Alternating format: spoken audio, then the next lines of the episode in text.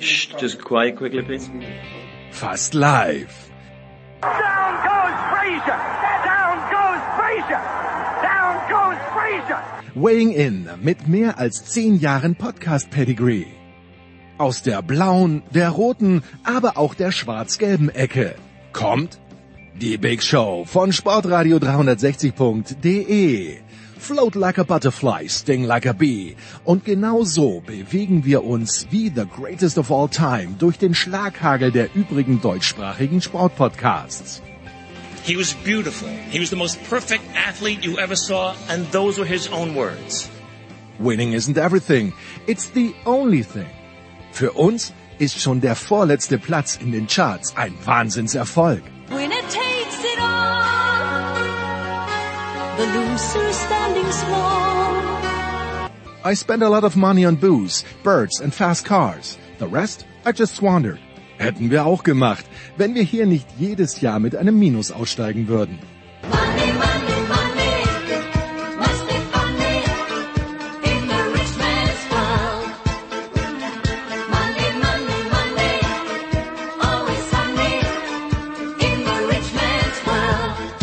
Die Big Show von Sportradio 360. Fast live aus dem Münchner Hasenbergel und der Welt. Jetzt.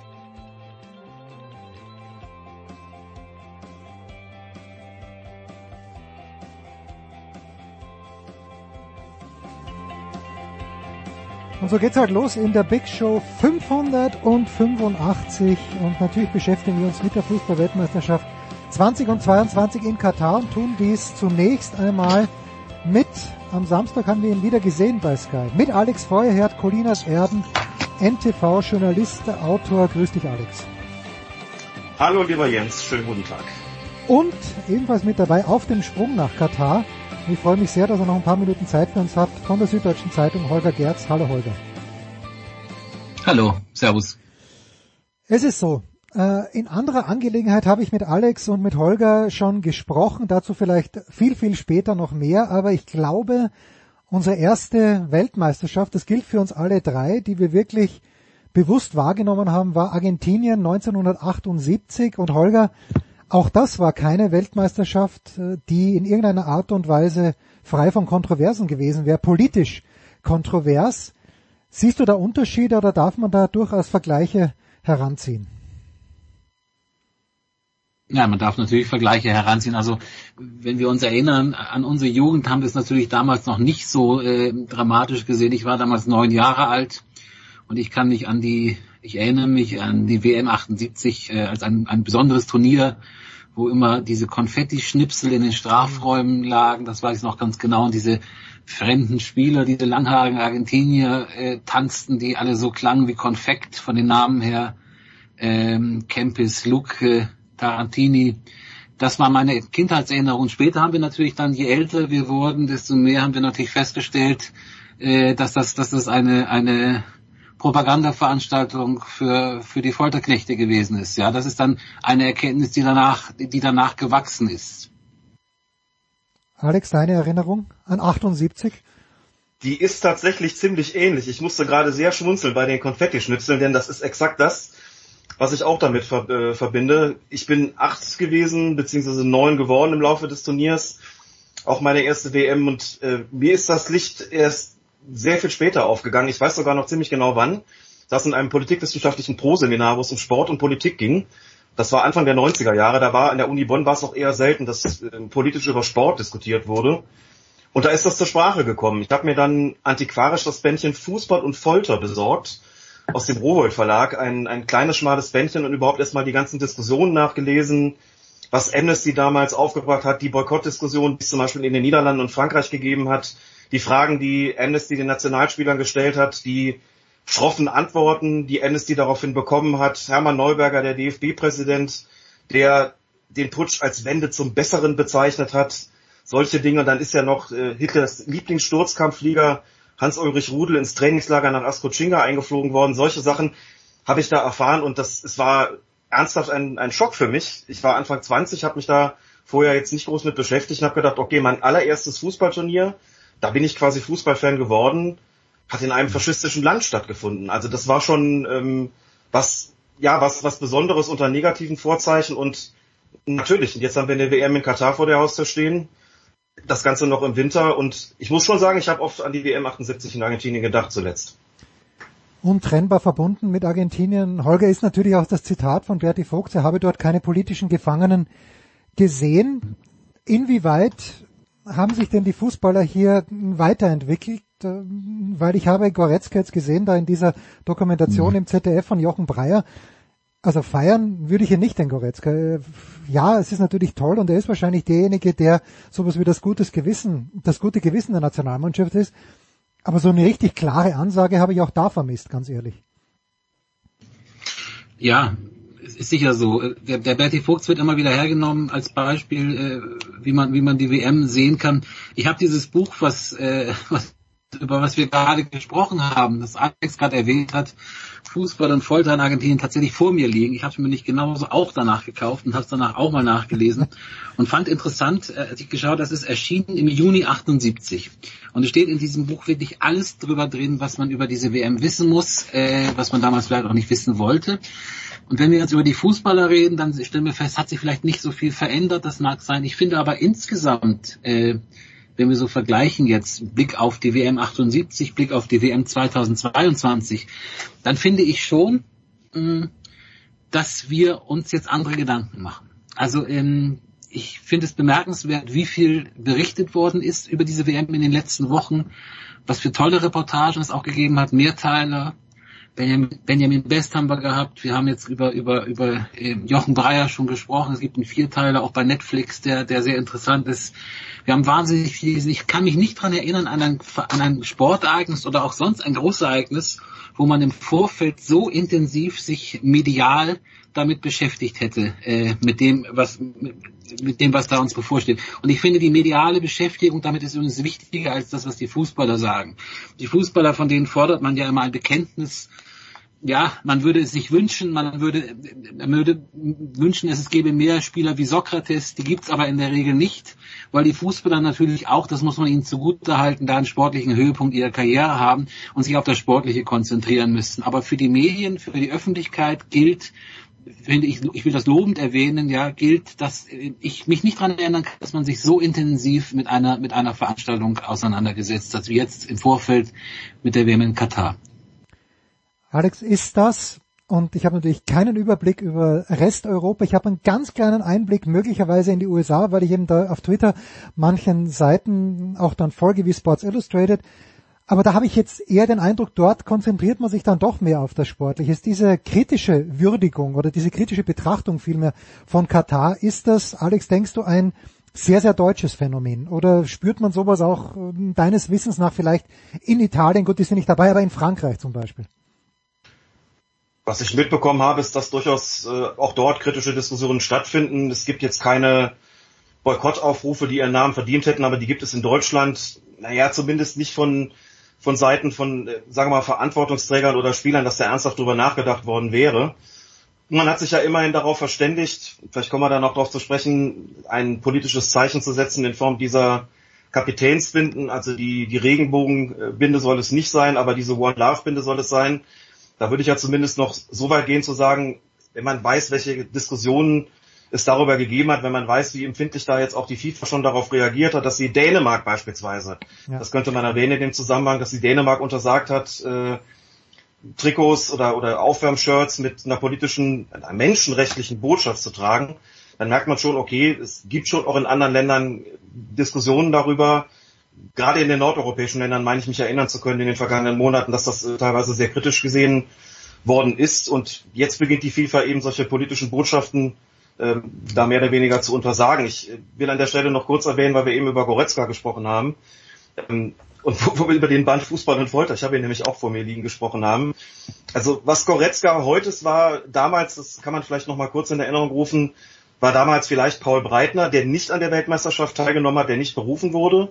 Aber er hat tatsächlich im Stern damals, 6. April 78, einen Beitrag geschrieben. Hat sich gegen einen Boykott ausgesprochen, aber war sehr, sehr deutlich, was die politischen Verhältnisse in Argentinien betrifft und hat den, den, die DFB-Spitze auch kritisiert und hat dafür dann seinerseits sehr viel Kritik geerntet von Seiten des DFB, wenig überraschend. Da hat dann der Pressesprecher damals äh, des Deutschen Fußballbundes, Dr. Wilfried Gerhardt, gesagt, als Gruppe und Mannschaft wird es keine Beteiligung an irgendwelchen Demonstrationen geben. Es ist nicht die Aufgabe der Nationalmannschaft, für oder gegen ein politisches System zu agieren. Unsere Spieler sind mündige Bürger, die sich selbst eine Meinung bilden können. Der DFB wird ihnen selbstverständlich keine Vorschriften machen, wie sie sich individuell zu verhalten haben. Naja, also wer es glauben mag, aber wir haben ja auch schon äh, die Zitate von anderen Spielern gehört, das hat es dann nicht gegeben. Also da sind wir, glaube ich, auf der einen Seite schon verbandsseitig weiter, aber ich bin auch gespannt, was das vielleicht für eine Dynamik vor Ort entwickeln wird. Das ist mir nämlich noch gar nicht klar. Ob es da nicht möglicherweise doch so in der Wechselwirkung auch mit Reaktionen zu Hause das eine oder andere geben wird, auch vielleicht ein bisschen politischen Druck, der auf die Spieler ausgeübt wird, da ein bisschen mehr zu machen. Da bin ich sehr gespannt drauf. Ja, Holger, du wirst in Katar sein. Du warst aber, und wir haben vor gar nicht allzu langer Zeit, haben wir dich auch äh, in Peking, glaube ich, erreicht, wenn ich mich richtig erinnere. Und Du warst gemeinsam mit Mhm. Jens Weinreich am Start. Was erwartest du? Ganz platt gefragt. Erwartest du Austausch mit der Bevölkerung? Erwartest du kritische Stimmen, Protest der Fans? Wahrscheinlich nicht oder vielleicht doch. Was ist deine Erwartungshaltung? Na, Austausch mit der Bevölkerung ist immer so, das stellt man sich so vor, aber das, das kriegt man ja nicht. Das ist ja, in, das ist mal ein sprachliches Problem natürlich. Das ist ja in China ja auch so. Also ich war nicht in China, wir haben nicht in China gesprochen, sondern in, in Tokio, Ah, in, in Japan. Ja, stimmt. Ähm, ähm, das ist immer schwierig, dann mit Leuten zu sprechen vor Ort. So einfach ist das nicht. Das wird in Katar sicherlich auch nicht so einfach sein. Und dann zu glauben, dass die das sagen, was sie wirklich empfinden, das ist auch noch eine andere Geschichte. Also wir, wir stellen fest, wenn wir, wenn wir, wenn wir an, an, in ein Land fahren, es gibt grundsätzlich natürlich immer auch eine Begeisterung in diesem Land. Äh, die Leute freuen sich über Gäste, die kommen. Das war in Russland 2018 zum Beispiel auch so. Hm, Ich finde es jetzt auch wirklich sehr herablassend zu glauben, dass es das in, in einem anderen Land nicht geben würde. Wir haben 2006 die, die, das sogenannte Sommermärchen in Deutschland gehabt. Diese Sommermärchen gibt es aber in fast allen Ländern, die Gast, äh, Gastgeber von so Großveranstaltungen sind. Und wenn wir uns jetzt darüber unterhalten, äh, wie, äh, kritisch zu sehen, dann denken wir ja an die, an, an, an die, an die, an die Herrschenden, an das Geld, da denken wir an die Leute. Die Leute kritisieren wir ja nicht für ihre Fußballbegeisterung oder für das Empfinden, was sie haben. Ich erwarte von daher sicherlich den Austausch mit Leuten. Das wird nicht sehr ergiebig sein. Ich kann mir auch vorstellen, was Alex gerade sagte, dass es politische Reaktionen auch, auch durchaus auf dem Platz geben kann. Ähm, ich würde mich interessiert, wie die Iraner sich verhalten werden, die Dänen, ja. Wir werden es ist ja, das ist ja, ähm, steht ja unter einem sehr besonderen Stern, dieses Turnier, und äh, das jetzt gar nicht geäußert würde, das kann ich mir kaum vorstellen. Es sind ja auch sehr viele internationale Journalisten da, sehr viele internationale kritische Journalisten da. Also da bin ich schon sehr gespannt, wie, wie sich das, wie sich das darstellen wird, was man sozusagen dort vor Ort machen kann, um darauf hinzuweisen, was das für ein Turnier ist, welche Kritik man anbringen kann. Und das andere ist natürlich auch so eine Frage. Wir reden ja über Sportwashing immer, ähm, dass man so eingefangen wird. Das interessiert mich schon auch. Wie machen die Katari das vor Ort? Was tun die, damit sie, damit, damit wir ihnen ge- gewogen zu sein scheinen? Das ist ja auch dann immer wieder so, dass stellen wir auch bei vielen Kollegen fest, ich will hier auch keinen übermäßig kritisieren, aber natürlich, ähm, wenn wir uns, wenn wir uns das vorstellen, wie diese WM ablaufen wird, ja, ich habe ja bin ja jetzt in diesem Akkreditierungsprozess seit ein paar Wochen drin und dann kriegt man immer so Hinweise, das und das wird passieren. Das wird natürlich blendend organisiert sein. Das ist eine Veranstaltung, da gibt's neun Stadien in einem Areal von der Größe von Hessen. Hm.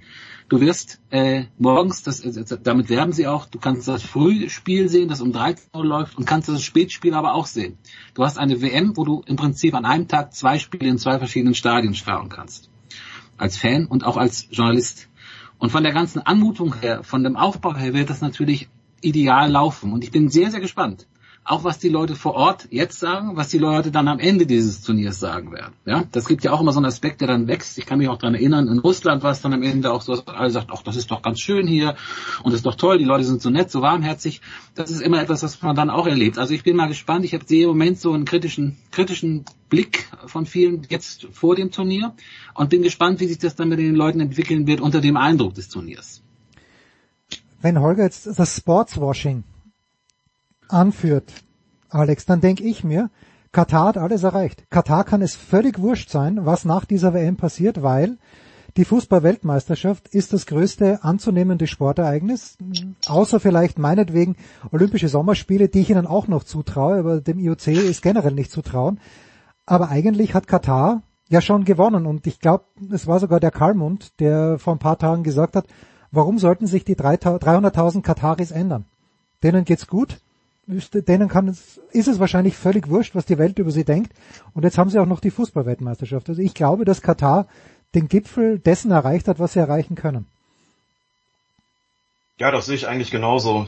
Hab da auch nicht den Eindruck, dass das irgendwelche Konsequenzen haben wird, wobei man, ja, also wie schon, wie schon gesagt, lass uns abwarten, wie das Turnier konkret verläuft, aber ich habe da auch so ein bisschen die Befürchtung, dass die Kritik eher nachlassen wird, dass vielleicht dann doch die Spiele eben im Vordergrund stehen. Es ist ja doch eine Weltmeisterschaft, wenn auch im Winter und man sich davon so ein bisschen irgendwie auch gefangen nehmen lässt. Aber du hast vollkommen recht, dass, äh, sie findet ja nun mal statt. Es ist ja nicht boykottiert worden.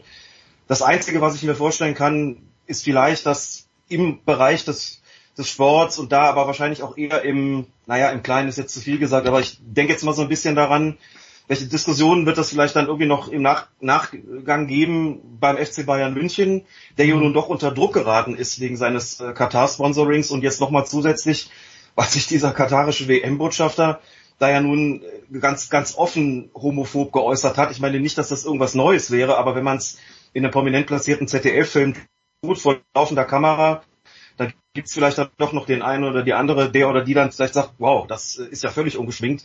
Die probieren ja gar nicht mal irgendwie sowas wie Imagepflege zu betreiben, sind ja, sind ja vollkommen gerade raus. Vielleicht ist dann irgendwann doch mal der Punkt erreicht, wo der Image-Schaden für den FC Bayern größer ist als der Benefit, den er zieht aus dieser Kooperation. Das wäre so ein bisschen meine Hoffnung, aber das mag auch naive Traumtänzerei sein, da bin ich nicht ganz sicher. Ansonsten habe ich nicht den Eindruck, dass das sich negativ auf Katar auswirkt. Die Menschenrechtsverletzungen, die Behandlung der Arbeiter, all das, worüber gesprochen worden ist, das ist schon in den Fokus geraten. Es gibt Menschenrechtsorganisationen, die sagen, da ist nicht groß die Wende zum Besseren passiert, außer vielleicht für die Arbeiter auf den WM-Baustellen. Da hat es dann so ein paar Verbesserungen gegeben, aber für 98 Prozent der übrigen Arbeiter im Lande, die ja von außerhalb kommen, insbesondere aus, aus Südostasien, für die hat sich da jetzt wirklich nicht viel geändert. Und wenn da jetzt der Blick schon drauf gerichtet wird und sich nichts tut, warum sollte das im Nachhinein, Nachhinein der Fall sein? Das sehe ich auch nicht. Und insofern hat Katar da seine Positionen als internationaler Player im Sport, aber auch weltpolitisch, denn das hat natürlich eine entsprechende Strahlkraft gestärkt und ich äh, sehe nicht, dass sich das ändert, es sei denn, es passiert im Turnier irgendwas oder es gibt dann doch eine Debatte einer, eines Zuschnitts, wie wir ihn jetzt noch nicht sehen, der das Ganze zu ändern vermag, aber daran habe ich wirklich große Zweifel. Kurze Nachfrage bei dir, Alex. Angeblich, also in dieser Jochen Breyer Dokumentation ist ja die Rede davon, dass Qatar Airways äh, 25 Millionen Dollar oder Euro pro Jahr zahlt. Kann der FC Bayern da völlig problemlos mit dem Finger schnippen und es steht jemand ante Portas, der 25 Millionen abdrückt für den Ärmel?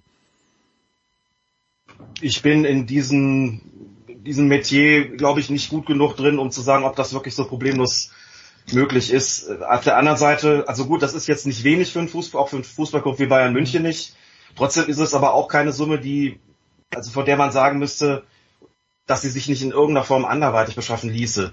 Äh, Es hieß ja dann immer, die Lufthansa kommt da nicht dran, also um jetzt auch eine andere Fluggesellschaft zu nennen, mit denen die Bayern ja eine Kooperation eingegangen waren. Deswegen könne man das nicht ersetzen und überhaupt der Markt halt in, den, in, dem, in dem Land und überhaupt äh, in der Region sei halt auch sehr wichtig.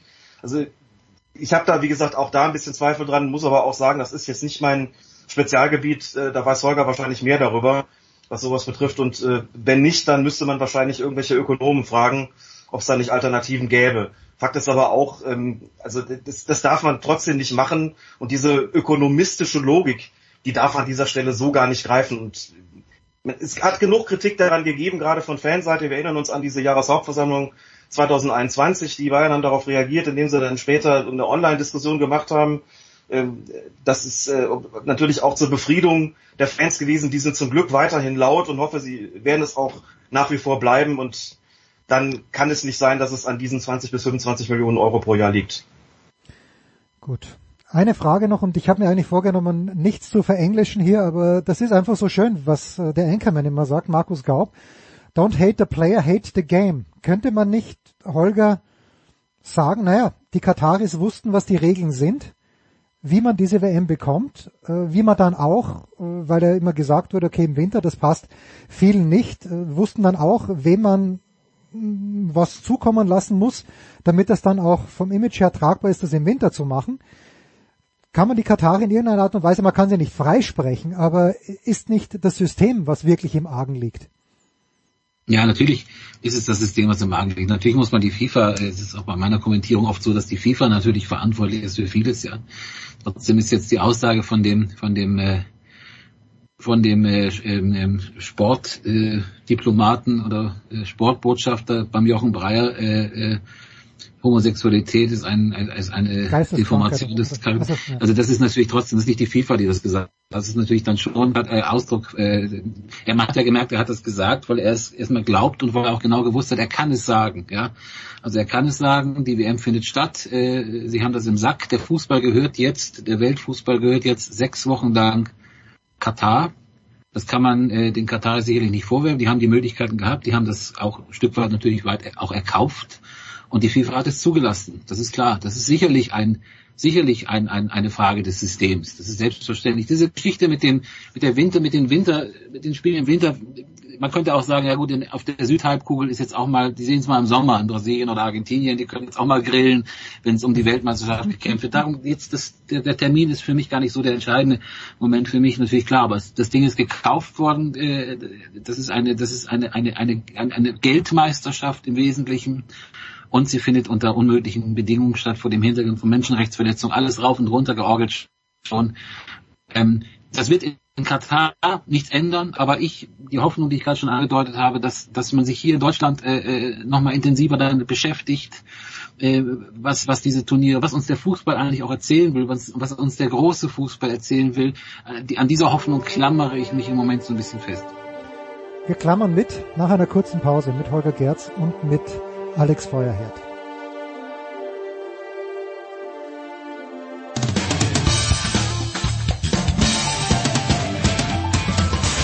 Ja, hallo, da ist Andi Herzog und ihr hört Sportradio 360. Katar hat uns umklammert, Holger Gerz, Alex Feuerherd und mich. Am Sonntag geht's los mit dem ewig jungen Schlager Katar gegen Ecuador, ist es, glaube ich. Ich, kann, ich weiß keine einzige Gruppe. Ich glaube, ich kriege die deutsche Gruppe zusammen, aber ansonsten bin ich schon komplett blank. Nicht mal die Seleção. Ich glaube, Serbien ist in der Gruppe von Brasilien. Aber zum Sportlichen vielleicht später. Alex, du hast mir davor auch noch gesagt, dass äh, es erstmals weibliche Schiedsrichter bei dieser WM geben wird. Äh, ich möchte aber vielleicht grundsätzlich mal so anfangen, wer aus der deutschen Schiedsrichterriege wird Deutschland vertreten und findet das deine Zustimmung, auf wen die Wahl gefallen ist? Daniel Siebert äh, Ja, wird ja. der Schiedsrichter sein, Großartig. der am Start ist. Felix Brüch pfeift ja international nicht mehr, nur noch in der Bundesliga, weil er international diese sogenannte Altersgrenze erreicht hat. Äh, Daniel Siebert ist jetzt international die neue deutsche Nummer eins, hat seinen Assistenten dabei, es wird noch zwei Videoassistenten geben, Bastian Dankert und Marco Fritz, die da zum Einsatz kommen.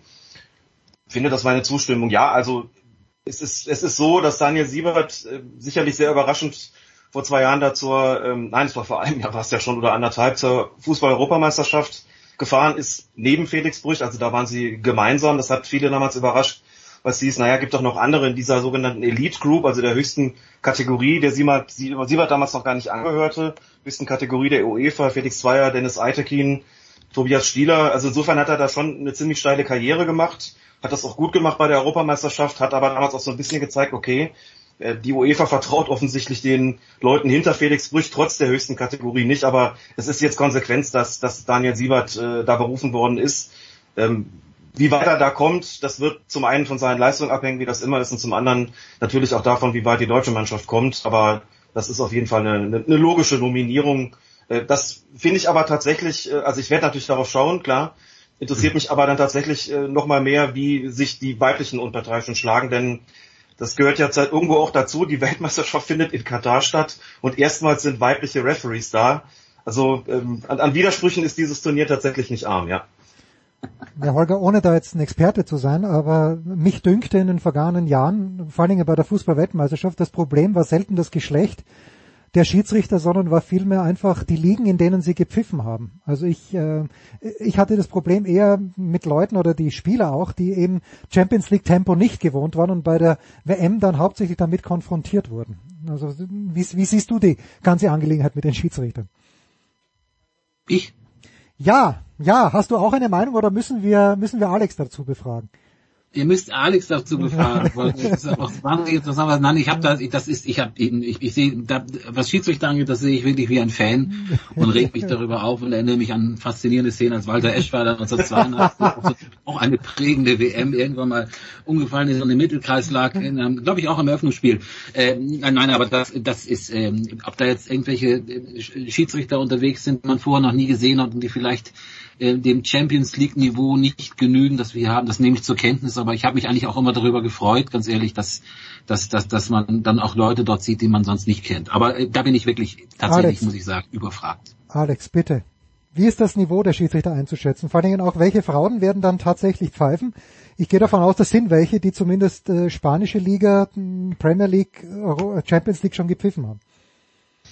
Also zunächst mal, was das, was die Nominierung der Unparteiischen betrifft, ist es natürlich so, dass alle Kontinentalverbände gerne ihre Unparteiischen entsenden. Es ist halt auch, was die Schiedsrichter betrifft, die Unparteiischen betrifft, ist es eben auch eine Weltmeisterschaft. Immer so gewesen. Dann hat es welche gegeben, bei denen man, da bin ich bei dir Jens, äh, bei denen man gemerkt hat, die pfeifen normalerweise nicht auf dem Niveau und hatten Mühe, da mitzuhalten, haben dann vielleicht auch jetzt dann eher Spiele in der, in der, in der Vorrunde bekommen. Äh, Und bei anderen hat man aber gesagt, wow, also dafür, dass sie eigentlich eher einem kleinen Verband entstammen, ist das doch mehr als ordentlich und mehr als ehrenwert, was sie da auf den Platz bringen. Damit würde ich jetzt diesmal auch äh, rechnen. Es gibt immer Überraschungen, äh, dann auch vielleicht in negativer Hinsicht, dass jemand irgendwie aus einem größeren Verband dann vielleicht nicht so überzeugt, aber klar, da stehen natürlich die, die Unparteiischen aus Europa, auch bei der FIFA ganz oben und aus Südamerika, weil das die Verbände sind, wo der, ja, letztlich der, der stärkste Fußball in den jeweiligen Ligen gespielt wird. Das wird man sicherlich an der Nominierung dann nach hinten raus auch merken, wenn es dann in die, in die K.O.-Spiele geht. Was die, die Schiedsrichterinnen betrifft, also es sind insgesamt drei, man sollte da vielleicht auch mal die Namen erwähnen, Stephanie Frappard aus Frankreich, Salima Mukansanga aus Ruanda, Afrika und Yoshimi Yamashita aus Japan und dann gibt es noch drei Schiedsrichterassistentinnen, die kommen aus Mexiko, den USA und Brasilien. Ich kann mir sehr gut vorstellen, dass Stephanie Frappard als nominell stärkste Schiedsrichterin, wie gesagt, sie kommt aus Frankreich, pfeift dort bei den Männern in der ersten Liga, dass sie auf jeden Fall ein Spiel bekommen wird, auch als Hauptschiedsrichterin. Das alles andere würde mich äh, ehrlich gesagt schon fast schon überraschen. Bei den anderen ist es denkbar, dass sie nur als vierte Offizielle eingesetzt werden, aber da mag ich mich täuschen. Äh, Zum Leistungsstand von Yamashita und Mukansanga kann ich offen gestanden nicht sagen. Ich habe einiges dazu gelesen, weil sich äh, die Fußballhistorikerin Petra Tavarelli da sehr darum kümmert. Kann ich auch eine wirklich absolute Empfehlung aussprechen, ihre Seiten nachspielzeiten.de mal sich anzuschauen. Und ja, darauf, darauf bin ich gespannt. Also da entwickelt sich was. Das wird sicherlich im Fokus stehen. Und ansonsten, ja, wird es wahrscheinlich sein wie immer. Es wird ein paar geben, wo man sagt, die sind einfach überfordert. Und es wird ein paar geben, wo man sagt, wow, also äh, damit haben wir jetzt gar nicht unbedingt gerechnet. Also auch irgendwelche Shootingstars, das haben wir in der Vergangenheit auch immer gehabt. Da möchte ich noch ganz kurz nochmal den Bogen zurückspannen und Holger, du hast ja begonnen mit diesen herrlichen argentinischen Namen mit Tarantini, mit dieser fantastischen Frisur, mit Mario Kempes natürlich, Osvaldo Ardiles, obwohl der keine fantastische Frisur gehabt, aber der hat mir bei den Argentiniern immer getaugt, auch weil er danach nach England gegangen ist. Aber gibt's noch irgendwas, äh, irgendeinen Spieler, Holger, auf den du vielleicht sogar dich ein kleines bisschen freust, weil du ihn noch nicht so oft live gesehen hast, oder eine Mannschaft vielleicht sogar, ich brauche einen, oder ich, ich brauche nicht, aber ich würde mich freuen, wenn wir vielleicht noch einen positiven Ausblick geben könnten, auch in sportlicher Hinsicht. Naja, es gibt natürlich immer, ähm, das darf man ja auch nicht kleinreden, das ist, es gibt natürlich immer Aspekte, die einen interessieren. Jeder würde, jeder würde über Messi sprechen zum Beispiel, wenn man, wenn man sich Gedanken macht, ob Messi es vielleicht doch noch schafft, Weltmeister zu werden. Was wäre das für eine Geschichte? Das ist ja, geht ja dann in Richtung, in Richtung Klose oder auch in Richtung Maradona alles gewonnen zu haben. So ein älterer Spieler, das rührt mich natürlich immer an, wenn man sich da, da rundet sich dann noch diese große Karriere. Äh, die Möglichkeiten sind ja sicherlich auch da. Das ist zum Beispiel ein Spieler, der, der, der, der mich interessiert. Ähm, ich finde auch die deutsche Mannschaft im Übrigen ähm, nicht uninteressant. Das darf man auch nicht vergessen. Ich, also man stellt sich vor, Mukoko wird dort äh, erfolgreich sein oder natürlich ich als Bremer sehe natürlich auch äh, die, die, die, die Füllkrug-Entwicklung und auch übrigens sehr bezeichnend in Bremen, wenn man, wenn man äh, sich das anschaut. Natürlich sind die größten, die meisten Fans in Bremen sehr gegen dieses Turnier. Aber jetzt ist Füllkrug dabei und das ist natürlich ein Dilemma, was da entsteht. Und jetzt überlegt man sich, was macht man denn? Auch in den Kneipen hat man sich eigentlich darauf verständigt, dass man wer das beste Spiele aller Zeiten zeigt. Statt der WM. Aber vielleicht, wenn Füllkrug spielt oder eingewechselt wird, dann doch mal ganz kurz, ganz kurz rüberschwenken und dann nur die eigentlich im Prinzip nur die Füllkrug-Szenen sich anzuschauen, dann merkt man natürlich auch, wie, wie zerrissen, äh, wie zerrissen das Publikum ist. Und vielleicht denken wir darüber auch nochmal nach, über diese Boykottbewegung oder äh, das ist ja, ein paar Leuten auch besprochen. Ich kann mir schon vorstellen, dass das Turnier hier von vielen tatsächlich nicht, nicht gesehen wird am Anfang, in der Vorrunde. Kann mir auch vorstellen, wenn die deutsche Mannschaft nach drei Spielen rausfliegt, ist das auch nach, nach zwei Wochen dann erledigt hier. Dann spricht man auch wieder anderes, über auch sehr kritisches. Ich kann mir aber auch vorstellen, dass es natürlich eine Entwicklung gibt, dass die deutsche Mannschaft weiterkommt und dass dann das Interesse hier auch ansteigen wird. Also das, da müssen wir uns auch nichts vormachen. Eine WM hat natürlich immer auch immer noch Strahlkraft. Ja, wir erinnern uns natürlich an große WMs, die wir erlebt haben, auch mit, mit, mit Kindern redet, die das gar nicht so mitkriegen, die freuen sich. Es gibt schon immer noch welche, die freuen sich auf diese Fußballweltmeisterschaft. Das ist natürlich auch Teil des Ganzen. Das muss man auch klar sagen. Es ist, wir haben über Widersprüche gesprochen. Es ist in jeder Hinsicht eine ambivalente Veranstaltung. Was macht der Bayern-Fan dann? Alex, wenn der, Bre wenn der weil die besten Bayern-Szenen, da muss man leider alle deutschen Spiele über 90 plus Nachspielzeit gesehen haben, weil Bayern trägt das deutsche Team. Ja, so wird das wahrscheinlich sein. Und die sehr gute Form, in der sich die entsprechenden Spieler zuletzt, die betreffenden Spieler zuletzt befunden haben, da bin ich dann gespannt, wie weit sie das auch in, äh, in Katar dann zeigen werden. Aber äh, gut, ich glaube, diese, also dieses, dieses Zerrissensein stellt einen natürlich irgendwo vor ein Problem, aber Holger, ich finde wirklich alles gesagt, was man dazu irgendwie sagen kann. Ähm, ist, bei den Kneipen wird es sicherlich so sein. Ich glaube nicht, dass da welche dabei sind oder nicht, nicht signifikant viele, die dann irgendwie sagen, wir, wir zeigen das jetzt doch. Das kann ich mir jetzt nicht vorstellen. Ansonsten ist diese individuelle Geschichte ja immer so eine Sache. Also das ist letztlich, das möchte ich dann auch noch sagen, die ganze Nummer ist ein gesellschaftliches Ding. Und da müsste man auch, äh, da müsste man auch dran gehen, da müsste man, hätte man Hand anlegen müssen.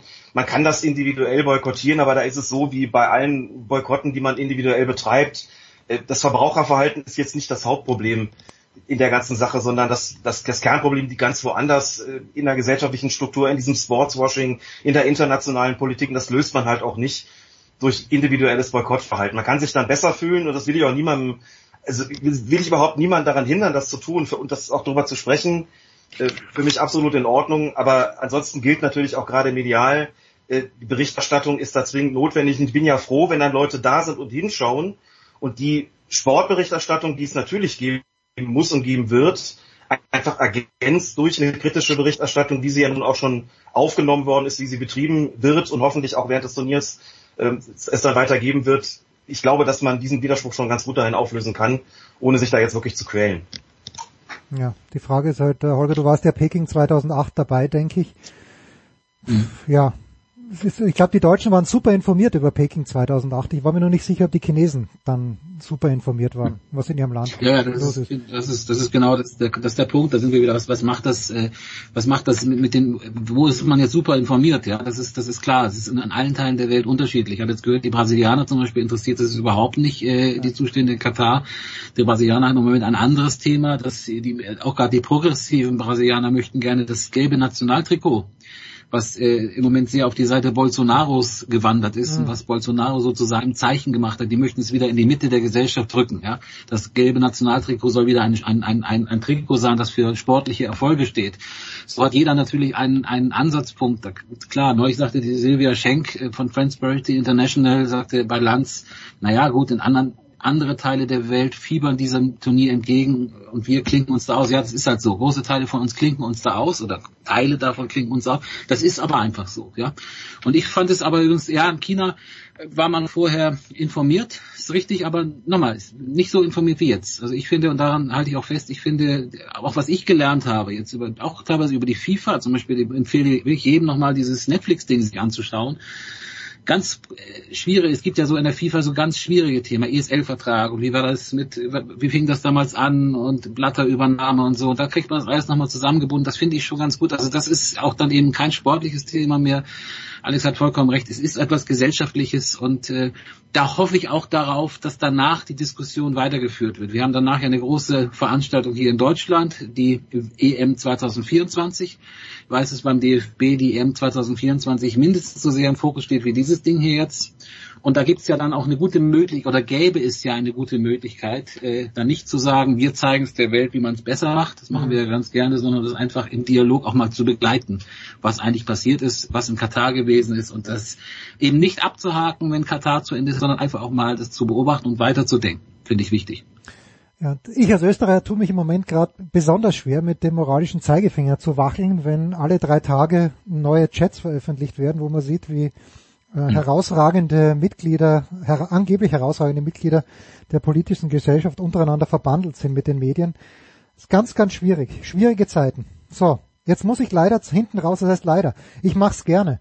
Aber Alex, äh, es kommt mir heute niemand aus, oder vielleicht doch, wenn du eine gute Ausrede hast, ohne einen Tipp auf den Fußballweltmeister 2022 abzugeben. Im besten Fall mit einer kleinen Begründung. Frankreich, Titelverteidigung. Muss man nur mal auf die Offensivreihe schauen. Ja, ich glaube, aber was ist dass, mit dem Mittelfeld? ähm, was ist mit dem Mittelfeld, Alex? was ist mit der und was ist mit der Abwehr hinten? Das ist schon wahr. Man sagt ja immer Defense wins Championships, Ja. ne? Und die Offense wins Games, aber ich glaube, dass sie insgesamt dann doch so ähm, so stark und so stabil sein werden. Es ist vielleicht auch einfach ein langweiliger Tipp. Anders als früher, wo ich wirklich äh, dann mir immer das Kicker Sonderheft genommen habe, die ganzen Mannschaften durchgearbeitet, geht's mir jetzt ehrlich gesagt ein bisschen äh, wie dir auch. Ich muss teilweise überlegen, wer ist da eigentlich in welcher Gruppe. Manchmal überlege ich, ist der überhaupt qualifiziert, spielt die mit, da muss ich dann nachgucken. Äh, Deswegen kann ich da jetzt auch nicht mit einer wahnsinnig großen Expertise glänzen, aber Frankreich habe ich zumindest ganz, ganz oben mit auf dem Zettel. Also ich habe mir die Nominierung der Niederländer angeschaut und da ist Louis van Gaal, da hat sich auf den Stuhl hingesetzt, ich habe es auf Twitter nur gesehen, ich weiß gar nicht, wer es retweetet hat und der hat, denke ich mir, okay, von diesen 26 Menschen habe ich vielleicht von acht was gehört. So weit bin ich entfernt vom Spitzenfußball. Holger, wen wirst du, über wen wirst du die Seite 3 dann schreiben am Montag, den, keine Ahnung, 20. Dezember, weil diese Mannschaft Fußballweltmeister 2022 geworden ist? Ich werde ganz sicherlich keine Geschichte über den Fußball-Weltmeister 2022 machen. Es sei denn, es ist Deutschland, dann wird man kaum Okay, drum rumkommen. Ich werde am Ende etwas schreiben müssen, dass Das wir Tor zur Welt.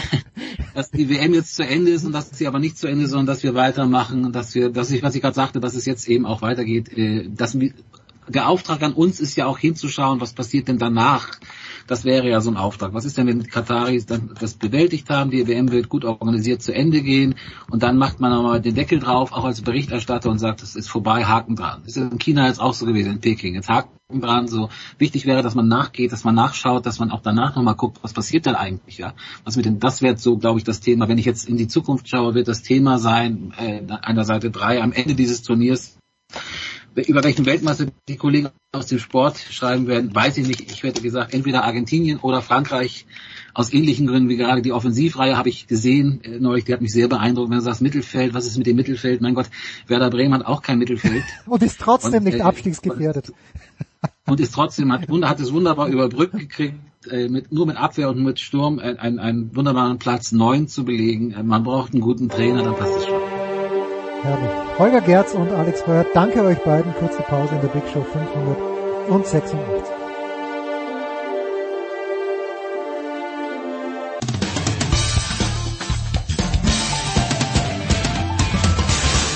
Ja, hallo, hier ist äh, Lennart Kempner und äh, ihr hört gerade äh, Sportradio 360.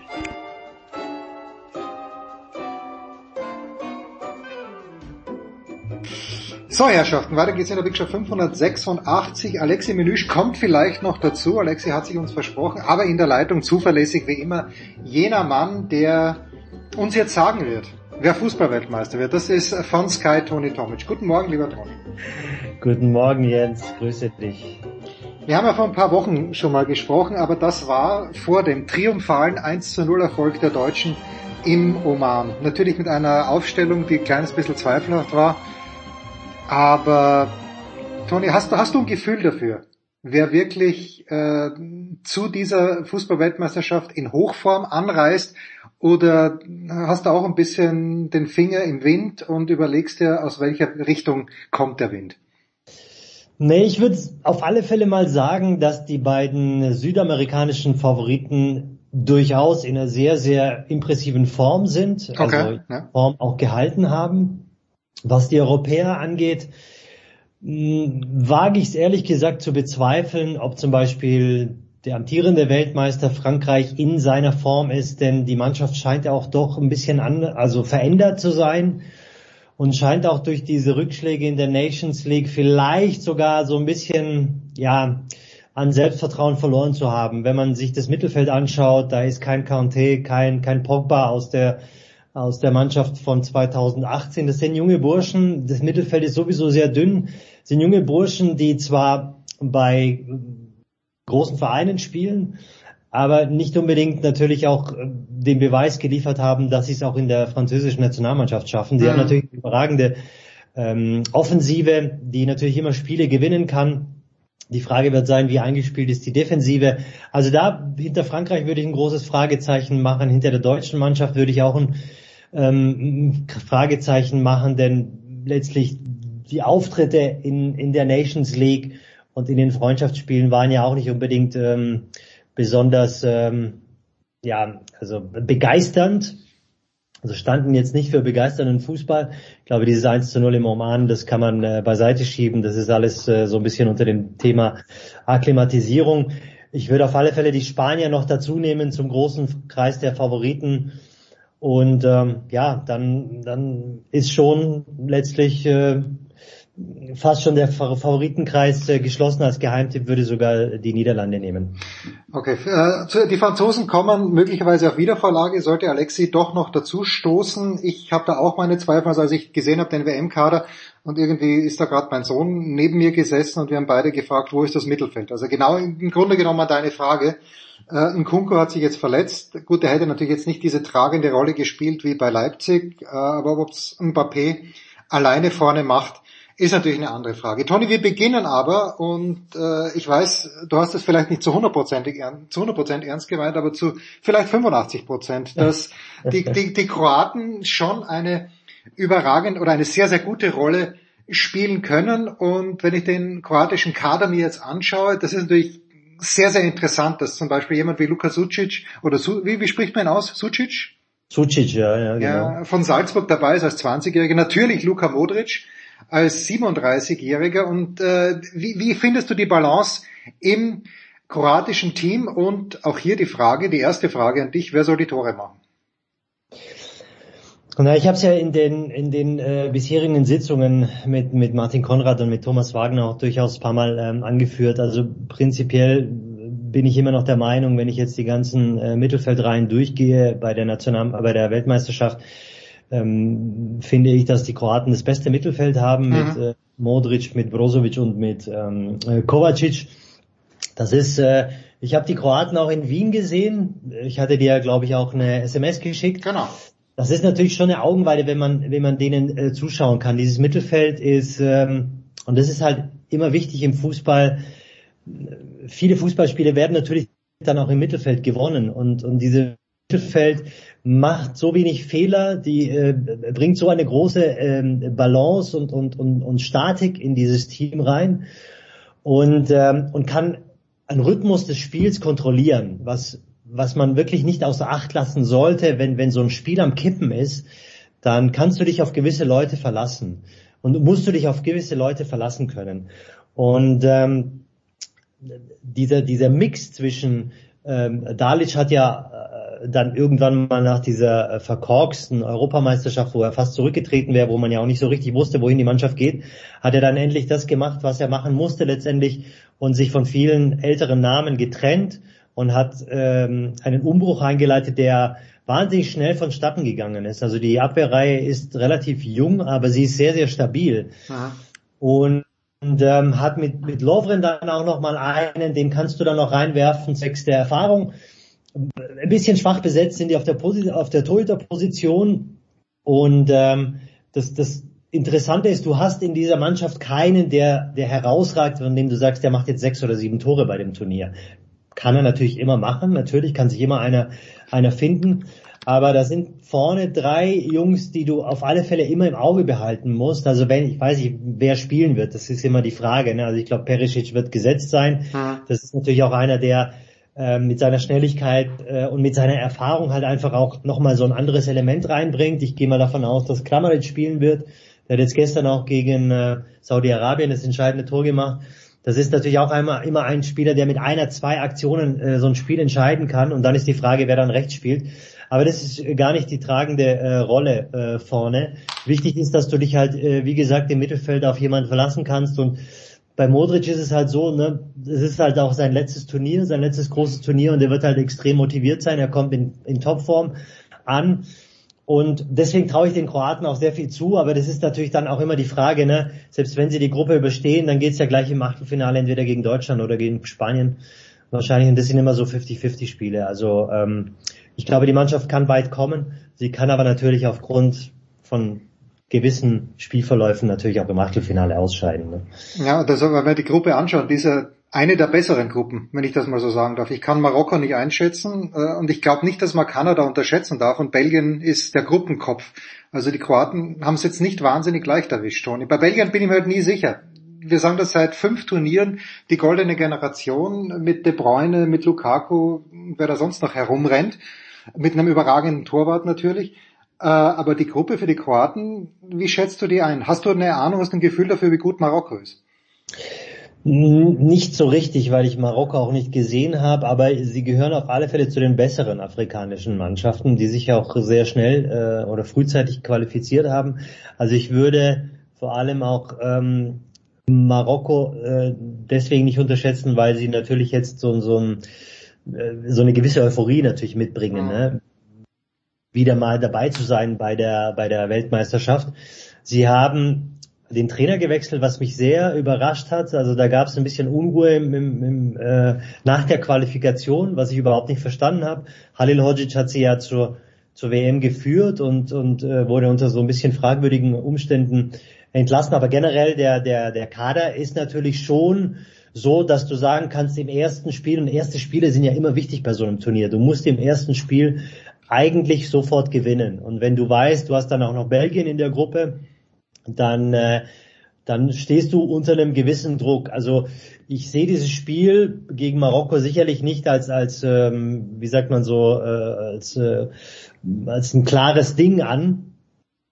Aber normalerweise unter normalen Umständen müsste Kroatien dieses Spiel knapp gewinnen. Und dann hast du, wie, wie du gesagt hast, ne, mit Belgien äh, die Geschichte, ob du, ob du dann halt Erster oder Zweiter wirst. Aber ich habe eh gesagt, diese WM wird, glaube ich, sehr, sehr verrückt. Da wird es einige Überraschungen geben. Insofern möchte ich diese Überraschung vielleicht auch gar nicht äh, unbedingt ausschließen bei dem Spiel Marokko gegen Kroatien. Ja, ich habe mir hier ja vor ein paar Wochen aus dem Fenster gelehnt, wo ich gesagt habe, aus der Deutschlandgruppe wird entweder Deutschland oder Spanien nicht weiterkommen. Ich bin mir nicht ganz sicher, ob ich immer noch zu dieser Vorhersage stehen soll. Ich fürchte halt wirklich um die Spanier, da hat mich der Kader jetzt auch nicht so wahnsinnig überzeugt. Das ist halt auch extrem jung. Ja, ein Wort noch zu Kroatien, äh, wenn wir da schauen aus der Bundesliga zum Beispiel, weil du sagst, die Abwehr ist sehr jung mit Stanisic, äh, der eigentlich gar nicht spielt bei den Bayern. Guardiol hat jetzt, glaube ich, einen Nasenbeinbruch. Welche Rolle spielen die beiden denn im kroatischen Kader? Ist Guardiol zum Beispiel ist der Stammspieler mit seiner 20 Jahren? Also Guardiol ist äh, sogar Abwehrchef, kann ich dir gleich Okay, sagen, okay. weil ähm, Lovren und Vida haben die, die Positionen verloren während der, ähm, während der Nations League und die Nations League hat dazu gedient, dass sie ja nicht nur sportlich dann ins, ins, Viertel, äh, ins Halbfinale geführt haben, sie haben ja die Gruppe gewonnen, dann äh, mit Frankreich, Dänemark und Österreich, sondern sie haben einfach äh, den Beweis erbracht, dass dieser Weg, dass der Umbruch richtig war und dass der Weg auf junge Talente zu zählen, ähm, der absolute richtige war. Und, und du hast dann in der Innenverteidigung, das wird natürlich jetzt die Frage sein, ob er Lovren bringen wird neben Guardiol oder ob er Erlic bringen wird. Das ist ein junger Mann, der ist auch 21, spielt bei Sassuolo. Links ist äh, Borna Sosa mehr oder minder gesetzt, sollte er jetzt nicht äh, angeschlagen sein, weil er war jetzt gegen den ähm, in der Bundesliga in den letzten Spielen äh, angeschlagen, hat glaube ich nicht gespielt für den VfB Stuttgart und rechts wird dann nicht Stanisic spielen, weil er halt einfach auch ähm, keine Spielpraxis hat bei den Bayern. Obwohl er sehr gut gemacht hat in der Nations League, wird äh, Juranovic von Celtic Glasgow spielen. Hm.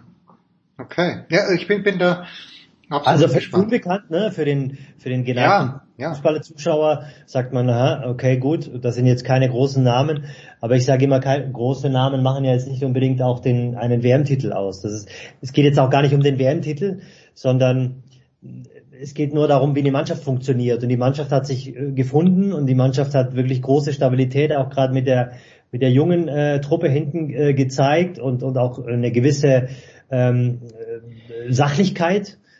Und äh, das ist natürlich auch alles ein Prozess. Das wird für die jetzt auch das erste große Turnier sein.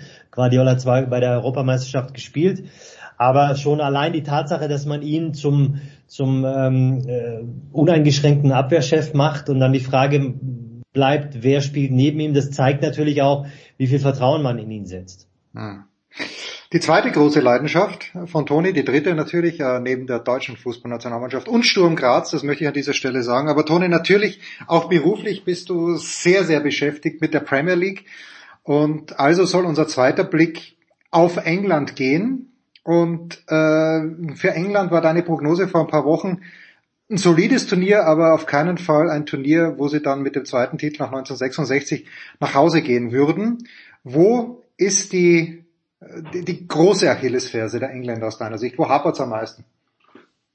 Also die Frage stellt sich natürlich bestimmt auch Gareth Southgate und einige englische äh, Fußballfans. Also wenn man die Namen alleine durchgeht, müsste man zu dem Schluss kommen, also de, diese Mannschaft muss eigentlich oder gehört zum engen äh, Kreis der, der Titelfavoriten. Aber die Performance äh, zum Beispiel auch in der Nations League waren ja komplett etwas Gegensätzliches zu der Performance bei der Europameisterschaft. Und ich glaube, dass wenn es Gareth Southgate mit Harry Maguire spielen sollte hinten, hat er ein Problem, weil er, weil Maguire A, auch wenig Spielpraxis mit, äh, mitgebracht oder mitbringen wird. Ähm, Selbstvertrauen fehlt, Schnelligkeit fehlt, Tempo fehlt. Ähm, und dann ist natürlich auch die Frage, dieses Mittelfeld, was mit Phillips und mit Rice äh, gut funktioniert hat bei der Europameisterschaft. Phillips kommt gerade aus einer Verletzung, aus einer längeren Verletzung. Und Rice scheint mir ein bisschen zu überspielt, zumindest nicht auf dem Niveau der, der Vorsaison zu sein. Und dann ist immer die Frage vorne auch nach der Suche nach der richtigen äh, Besetzung der, der Stürmer.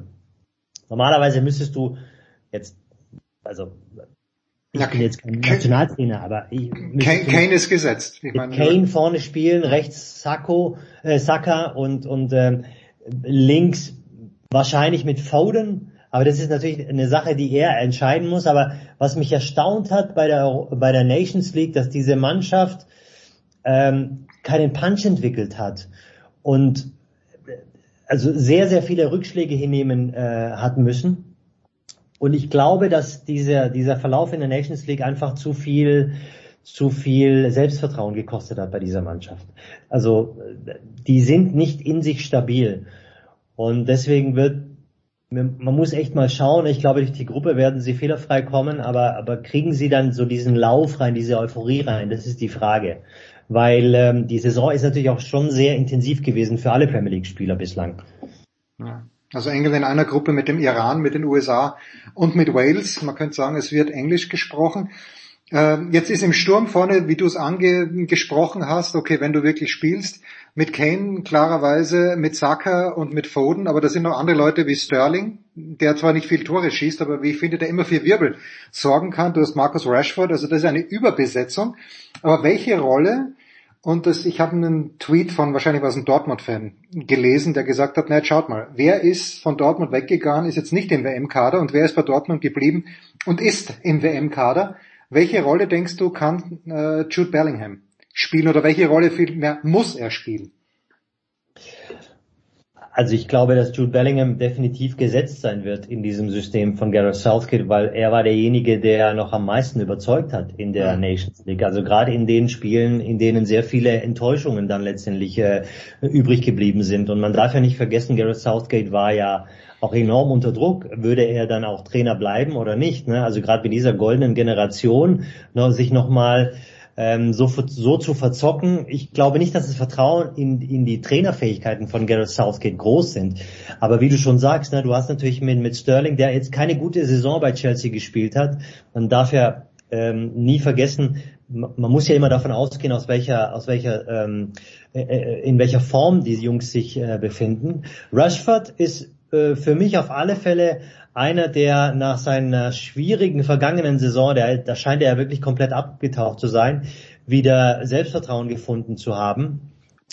Und ähm, deswegen glaube ich, dass Bellingham, der ja auch gegen Deutschland be bewiesen hat, dass er einer ist, der, der, der die Mannschaft ziehen kann mit seinem Elan äh, und mit seiner Dynamik ähm, aus diesem Team einfach nicht wegzudenken ist. Und du darfst nicht vergessen, diese breite Bank gibt ihnen ja die Möglichkeit, nochmal nachlegen zu können, ne? was ja jetzt nicht jede Nationalmannschaft hat.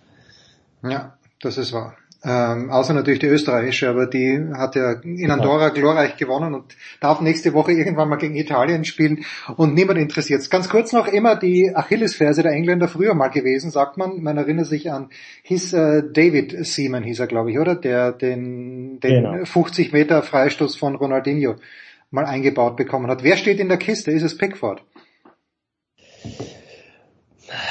Pickford soll ja normalerweise die Nummer eins sein. Um ehrlich zu sein, meine Nummer eins ist Nick Pope. Ähm, Okay. Der hat, also der bringt sowohl von der Saving Rate ähm, enorm viel mit. Der, der bringt einfach Größe mit. Der ist in diesen 1 gegen 1 Situationen unheimlich ruhig. Der ist äh, groß. Beim Rauslaufen ist er sicher.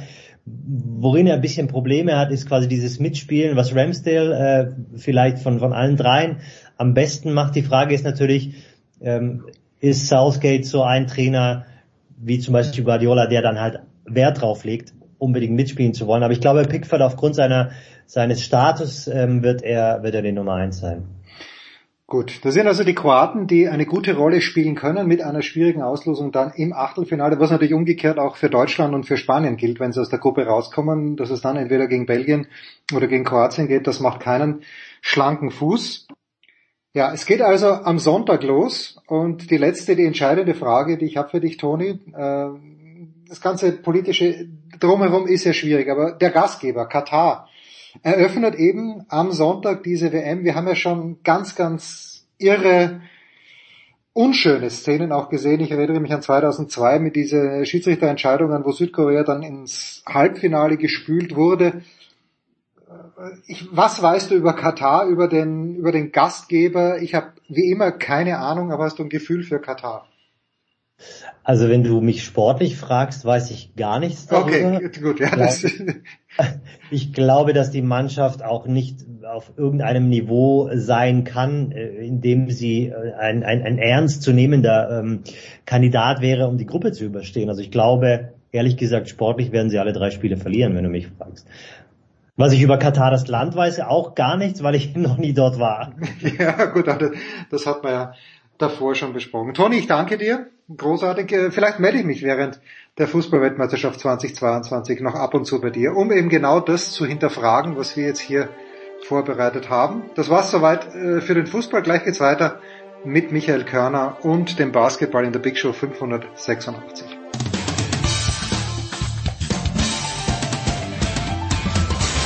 Hier ist Corbinian Holzer und ihr hört Sportradio 360.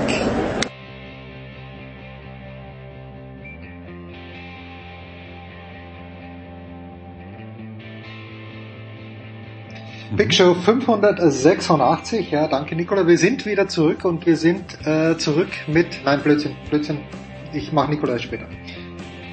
Big Show 586, es geht weiter. Ich weiß, Michael Körner hat dem Fußball abgeschworen. Oder doch nicht, mein lieber Michael. Guten, Nein. Mor äh, guten Morgen. Nein, Nein. nein, nein, nein. nein. Ich sage nein, bevor ich guten Morgen sage. äh, nein, nein, nein, ich habe nein, nein. Ich äh, werde nur immer nicht müde zu betonen, dass äh, aus meiner Sicht äh, der Fußball ähm, einen zu hohen Stellenwert in der Sportlandschaft hat. Aber Fußball ist äh, ein toller Sport. Es ist nur gerade in Deutschland erdrückt er halt alle anderen Sportarten. Das finde ich ein bisschen schade. Das, aber sonst habe ich mit Fußball überhaupt gar kein Problem. Da sage ich zum Glück wird in Katar gespielt. Wie wirst du es angehen, mein lieber Michael?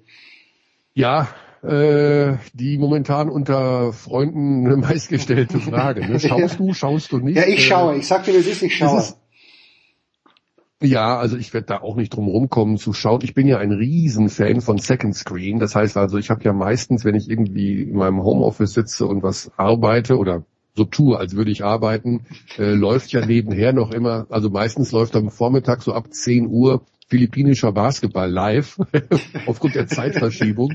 Und da ist immer so viel gute Laune und die Hallen sind immer so voll, da geht's immer so ab, äh, dass ich da reinschaue. Also deswegen kann ich mir sehr gut vorstellen, wenn dann ab nächster Woche, ich glaube um 11 Uhr morgens oder Mhm. irgendwo oder um 12 Uhr mittags äh, ein Spiel ist und äh, da laufen die da rum, dass ich das dann schon anhabe. Aber ich bin natürlich, ähm, ja, ähm, ich finde es aber auch ein bisschen heuchlerisch zu sagen, also jetzt, äh, jetzt müssen wir aber boykottieren. Aber die ganzen Großevents der vergangenen 20 Jahre, die auch erstens gekauft oder äh, gekauft wurden oder aufgrund von politischen Geschichten irgendwohin vergeben wurden. Und da fällt übrigens auch unser berühmtes Sommermärchen 2006 drunter. Äh, Hashtag Beckenbauer und äh, kann mich nicht erinnern und hasse nicht gesehen, äh, dass jetzt alles plötzlich boykottiert werden soll. Aber ähm, das ist ja schon immer so gewesen. Also nimm die ganzen Dinge, die in China stattgefunden haben, nimm die WM bei den Russen. Da- Das ist ja alles in irgendeiner Form. Ne? Aber da war immer alles, ja, ist halt so. Und hm, jetzt plötzlich bei den Kataris grauenvoll, wie die mit den, also, ne, also ich will die nicht in Schutz nehmen, um Himmels Willen, fürchterliches Land da, wie, wie die da mit den Leuten umgehen. Aber so einen leichten heuchlerischen Touch, jetzt müssen wir das aber boykottieren, finde ich, hat das schon. Apropos heuchlerischer Touch, Michael, ich brauche wieder mal deinen Rat, weil du auch vorhin sagst, Ah. gekauft.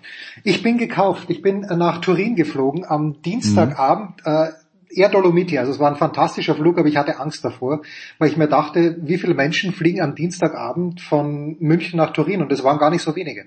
Der Flieger war voll, aber ich fliege ja grundsätzlich ungern, es gab nur keine andere Option. Und komme also an und bin gekauft von Lavazza, bin eingeladen von Lavazza. Ja. Und ähm, habe auch ein Interview geführt mit Marco Lavazza, aber wir machen bei Tennisnet natürlich, ich, man kann es ja sagen, positive Berichterstattung und werde natürlich auch gerne drüber schreiben. Äh, muss ich in irgendeiner Art und Weise ein schlechtes Gefühl haben und zwar nur aus diesem Grund, mein lieber Michael. Ich bin um 22.50 Uhr in Turin angekommen, wurde dann abgeholt und mit einem Fahrer Richtung Innenstadt gefahren. Und ganz und ehrlich, den, ersten, direkt den ersten Espresso in die Hand gedrückt bekommen Ja. von Lavazza. noch, noch nicht so schlimm. Aber ganz ehrlich, ich habe noch nie so eine hässliche Stadt gesehen. Von, ah, okay. äh, ich von, war von, noch nicht in Turin, muss ja, ich es muss ist, ich also, also vielleicht die Innenstadt, okay, die habe ich bei Tageslicht noch nicht gesehen, aber Mhm. darf ich trotz allem Kritik anbringen, obwohl ich, hier- was heißt Kritik, einfach nur meine Meinung abgeben, dass diese Stadt nicht besonders hübsch ist.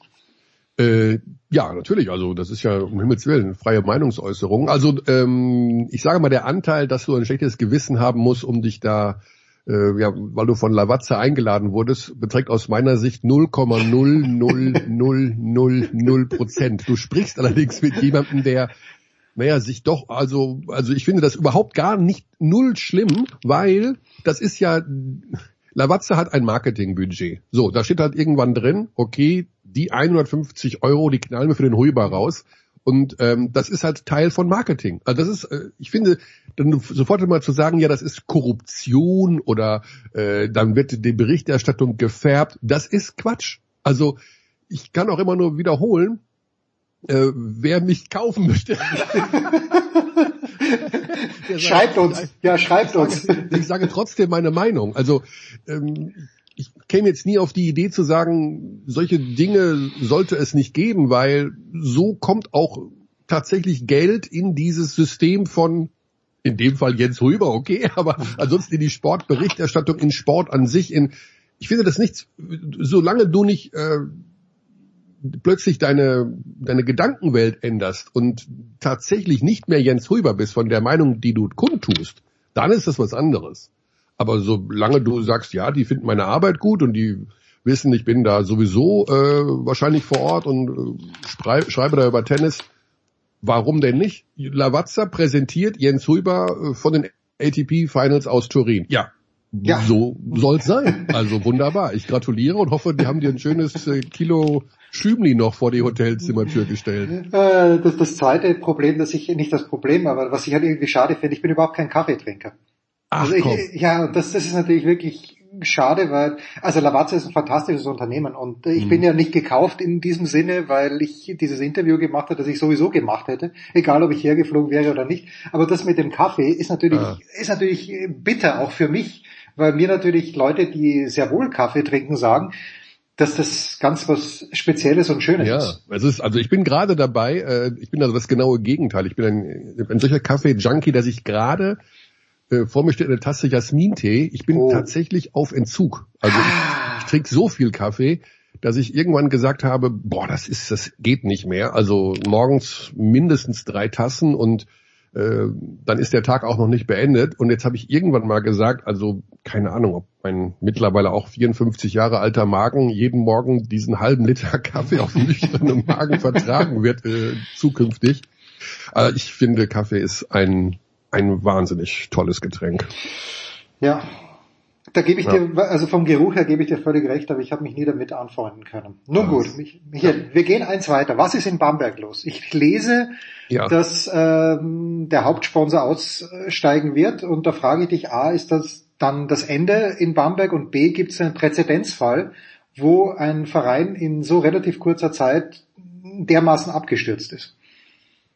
Naja, abgestürzt ist er ja noch nicht. Die ähm, Bekanntgabe, dass Brose als ähm, Gesellschafter aussteigt, die kam ja schon vor diversen Monaten. Also er hat, glaube ich, er wird zum Ende der Saison aussteigen und die Ankündigung kam, ich denke mal, schon im Frühjahr jetzt diesen Jahres, ähm, so dass man zum einen sich darauf vorbereiten kann als Verein und zum anderen ist das natürlich auch so ein bisschen, hier schaut doch mal, wollt ihr nicht die Anteile übernehmen? Hurra, Mhm. da ist doch was.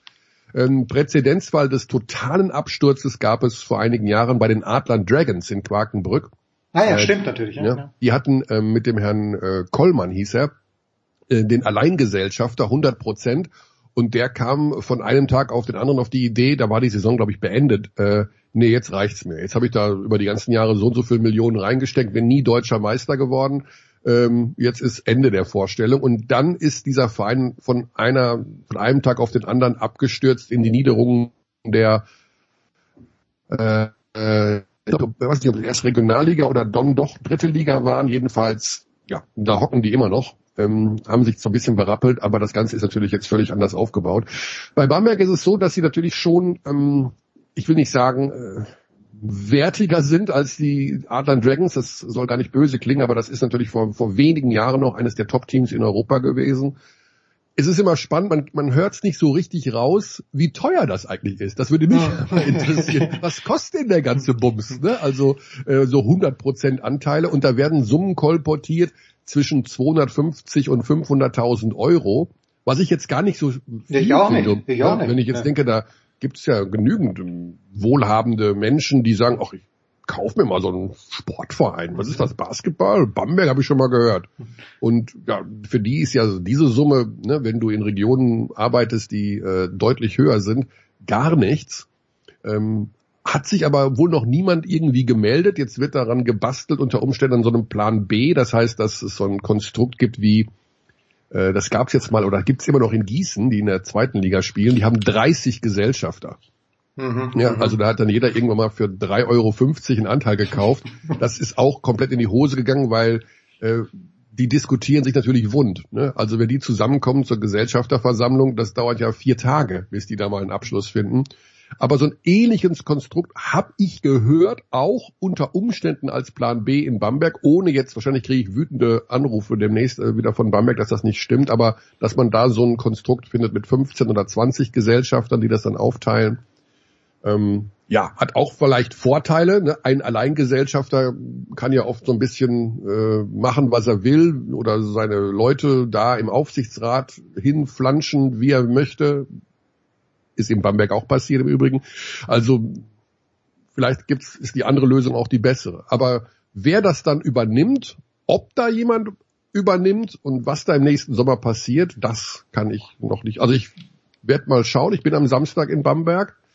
Ähm, und da werde ich mal rumfragen, wie denn der aktuelle Stand auf dem Bazar ist, aber ich glaube nicht, dass es da schon Lösungsansätze gibt.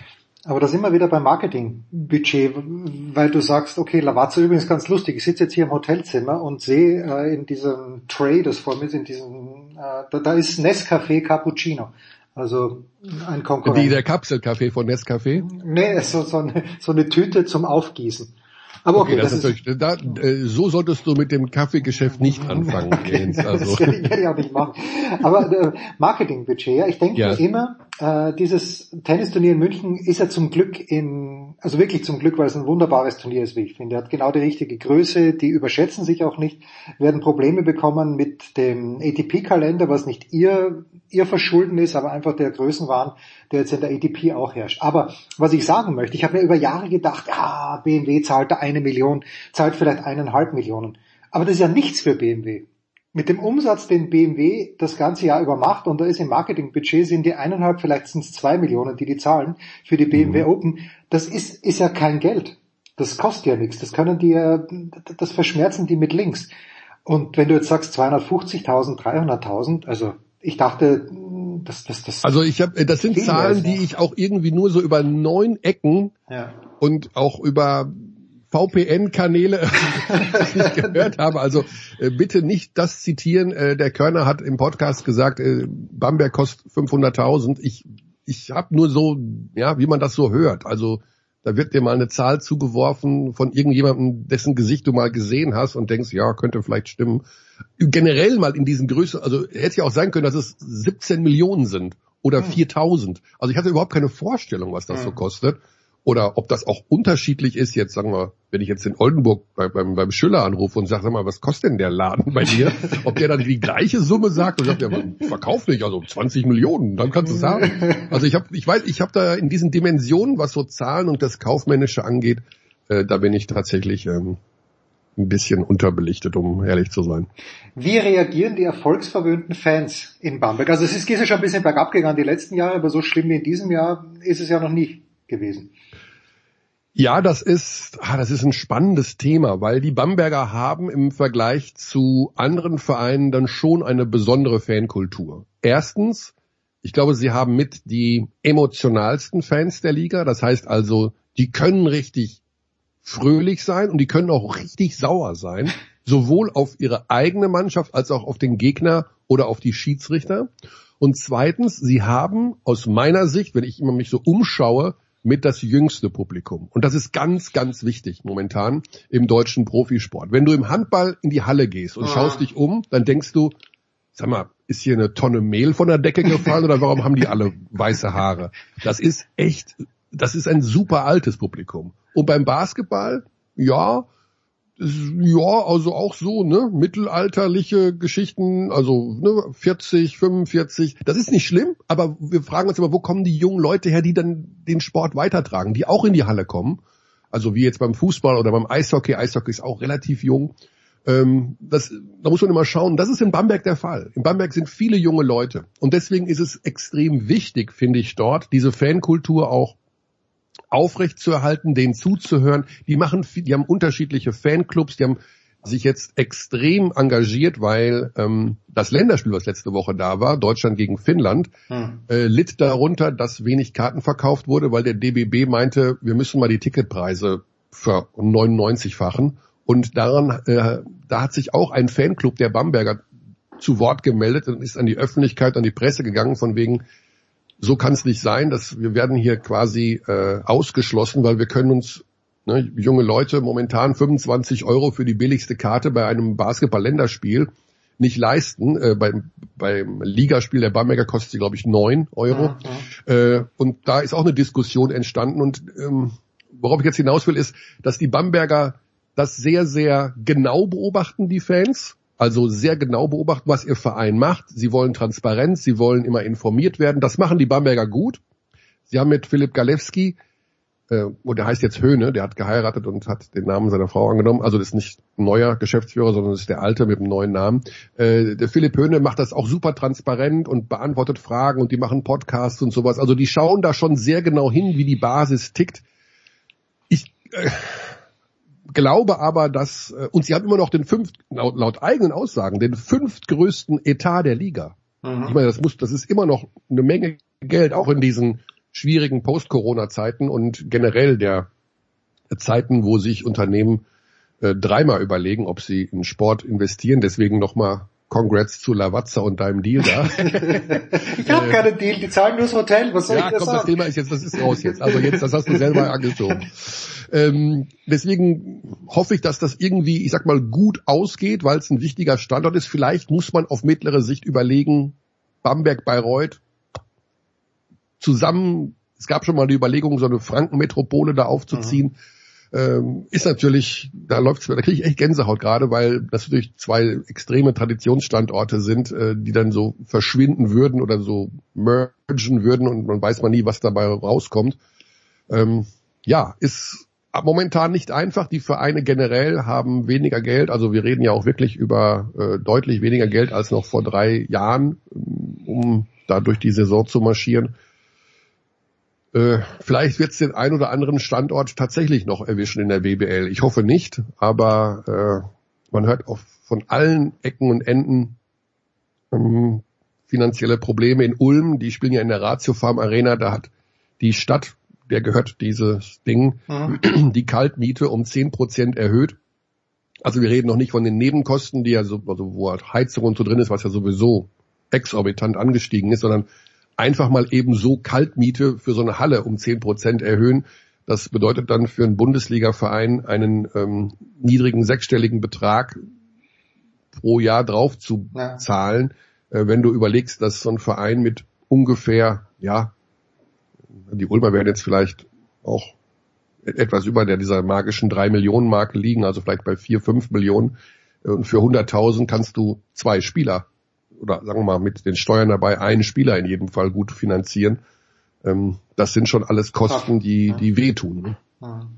Magst du vielleicht noch ein Wort verlieren zu diesem Länderspiel, das in Bamberg stattgefunden hat? Ich glaube, es ging um die Qualifikation für die, was die Europameisterschaft oder die WM und vor allen Dingen, da haben ja Menschen gespielt, das darf man nicht vergessen, oder sicherlich aufrechte, fantastische junge Basketballspieler, die aber dann bei diesem Turnier, für, für das man sich qualifiziert hat, keine Rolle spielen werden. Es ging gegen Finnland, glaube ich. Genau, also äh, das Thema ist unendlich und hat an, ist an diesem Wochenende gar nicht mal bei uns in Deutschland, aber in anderen Ländern so ein bisschen eskaliert. Äh, der Hintergrund ist immer der, also die Deutschen haben sich jetzt für die Weltmeisterschaft, im kommenden okay. Jahr qualifiziert. Am 25. August äh, wird die WM stattfinden in Japan, Indonesien und in den Philippinen. Das ist auch nochmal eine Story für sich. Ähm, warum man das da so irgendwie so maximal weit weg und äh, dann noch in drei verschiedenen Ländern. Naja, ähm, genau. Und da geht's immer darum, dass die Teams ähm, von der NBA, das ist schon mal völlig offensichtlich, weil die spielen parallel und die sind ganz weit weg, ihre Spieler nicht freistellen, ihre, ähm, ihre Nationalspieler. Das geht jedem Verein in Europa oder auf der Welt sogar so. Die müssen ohne die NBA-Spieler auskommen. Und in Europa hat man noch das Problem, dass die Euroleague, äh, die schert sich oder hat sich in den letzten fünf Jahren nicht direkt darum geschert, wann die Länderspiele stattfinden, denn die Länderspiele sind ja unter der FIBA-Ägide und die Euroleague ist sozusagen, ja, ist ja die Liga der Vereine. Mhm. Die haben ja ihr eigenes Ding mal gemacht vor mittlerweile, ich weiß nicht, wie lange ist es jetzt her? 15, 20 Jahre. So, und deswegen werden auch die Spieler der Euroleague-Teams nicht freigestellt für die Länderspiele in diesem FIBA-Fenster. Mit mini, mini, minimalen ähm, Änderungen im vergangenen Jahr, wo dann schon mal ein Spieler von Fenerbahce plötzlich bei dem beim türkischen Länderspiel aufgeschlagen ist, weil der im Verein sowieso nicht spielt oder irgendwie sowas, aber generell nicht. Jetzt ist es so, zwei Dinge dazu noch ganz schnell. Die Deutschen haben das relativ gut hinbekommen, weil sie irgendwie mit unserem Headcoach Gordon Herbert einen Trainer haben, der es schafft, innerhalb von vier, fünf Tagen da eine Mannschaft hinzuzimmern, die sehr soliden Basketball gespielt hat gegen Finnland, sehr guten Basketball gespielt hat, Teambasketball gewonnen hat, qualifiziert, buff, Ende. Da hätten wir, hätten wir gleich zu Beginn drüber sprechen sollen. Aber ich schmeiß dich raus mit folgender Frage, Ja. Michael. Wer wird Fußball-Weltmeister 2022? Ähm, ich habe gestern, ge ich habe gestern gehört, dass das Computerspiel äh, FIFA ähm, 2022 oder 23 diese WM simuliert hat. Mhm. Ja, also die 32 Teams, bumm, die Aufstellung und hat das alles so gegeneinander spielen lassen. Und am Ende ist es Frankreich geworden. Und da ich glaube, dass der Computer schlauer ist als wir, setze ich 10 Euro auf Frankreich. Ist hiermit notiert. Danke, Ja. Michael. Kurze Pause.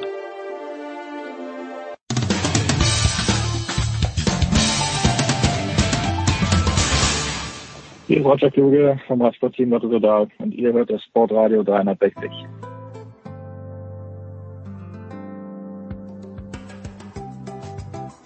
Big Show 586 bei Sportradio 360. Die Außenstudios Hamburg übernehmen mal kurz und sie übernehmen mit NFL mit der großen Runde zum einen Andreas Renner von der Sohn. Hallo Andreas.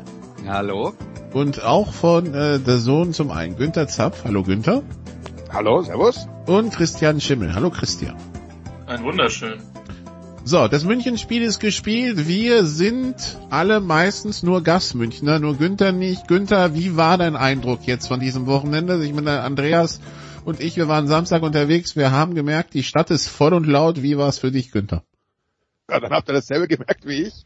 Äh, war auch äh, Freitag und Samstag in der Stadt. Es war ja schon schön zu sehen, was sich da alles tut.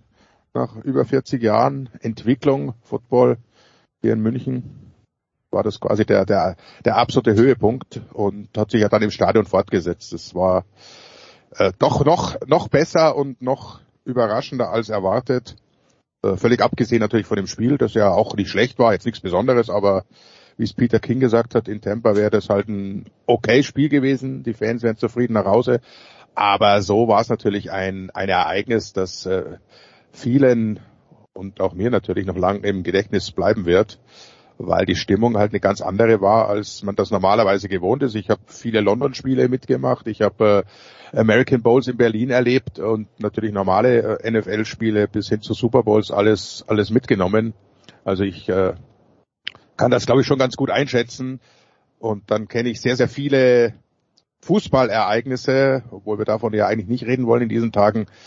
Und das war einfach nicht zu vergleichen. Und äh, wie ihr wisst, habe ich ja ein bisschen in der Audi Lounge da den Leuten erklärt, äh, warum das der Ball jetzt plötzlich eine andere Form hat und so weiter. Da waren sehr, sehr viele natürlich, die, die äh, sich in, in dieser Rundballgilde auskennen. Und die waren alle vollkommen baff, was da allein schon äh, Pre-Game ging es ja los. Ich meine, keiner pfeift bei Grow, völlig egal, äh, wer auftritt, aber äh, beim Fußball wird gepfiffen, dann kommt die deutsche Nationalhymne und das gleiche nochmal. Die Leute singen mit, nicht alle natürlich, ist klar, aber war doch deutlich vernehmbar im Stadion, dass die Menschen mitgesungen haben, keine Pfiffe, nichts. Äh, und diese, diese sehr, sehr schöne Stimmung hat sich fortgesetzt. Und äh, ich sage es jetzt einfach mal, man braucht kein Pyro, um gute Stimmung zu erzeugen, liebe Fußballfreunde. Wow, das ist jetzt aber eine extrem gewagte These, Günther. so sag ich ja, ich, ich hau jetzt einfach mal einen raus. ja. Aber Andreas, nicht nur Günther schien beeindruckt, die amerikanische Presse auch. Ja, das war auf jeden Fall so. Also ich habe tatsächlich in der öffentlichen Wahrnehmung durch die Presse nichts Negatives gehört. Auch die Spieler und Trainer waren vom Drumherum absolut beeinflusst, äh, beeindruckt. Es ist jetzt so, dass äh, ein, zwei Tage später dann doch ein paar Beschwerden da waren über den Zustand des Rasens, ne? ähm, was immer ein bisschen ein Problem ist, weil die äh, Fußballrasen, das kennen wir ja auch schon aus London, ja häufig nicht den ähm, Ansprüchen der äh, Amerikaner und der NFL entsprechen.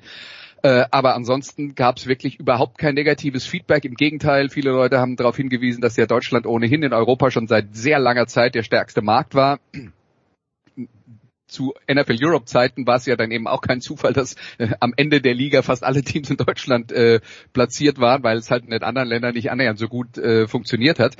Und äh, das die NFL über die letzten Jahre hinweg immer erstmal in London gearbeitet hat, das hat, glaube ich, dann auch schlicht und einfach was damit zu tun, dass die sich in England wohler fühlen, weil sie dort mit ihrer Sprache glauben, äh, besser zurechtzukommen, was ja eigentlich aber auch gar nicht stimmt, weil äh, in Deutschland können ja dann zumindest die Leute, die mit Football zu tun haben, meistens auch äh, relativ gut äh, Englisch. Aber ähm, ja, also es war halt, äh, es war halt einfach ein Bewerbungsschreiben dafür, dass auf jeden Fall in Zukunft regelmäßig Spiele in Deutschland stattfinden sollen und gerne auch mehr als immer nur eins.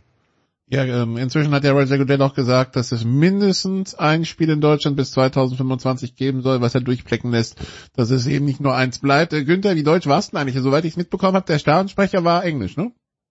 Ja, ja, ja, das war, das war äh, der, der, wer ist der Alan Roach, glaube ich, also der, der Originalsprecher natürlich, der, der Tampa Bay Buccaneers, den haben die auch mitgebracht. Das ist ja das normale Setup, also es war in Jacksonville, äh, in, in London, bei Jacksonville kommt auch der eigene äh, Heimstadionsprecher. Es war vom Setup natürlich ein Heimspiel für die Tampa Bay Buccaneers, von den Einspielungen angefangen bis zum Stadionsprecher. Aber äh, Andreas hat ja gerade völlig richtig gesagt, der, der deutsche Football-Fan oder der äh, zentraleuropäische, ich, äh, wart ja auch in der Stadt, wie viele Holländer, Schweizer, Österreicher da waren. Also es war schon so ein, so ein Treffen hier der, der deutschsprachigen auch. Aber die können alle so gut Englisch, dass das garantiert äh, jeder mitbekommen hat, äh, was da gesagt und auf der Leinwand gezeigt wurde.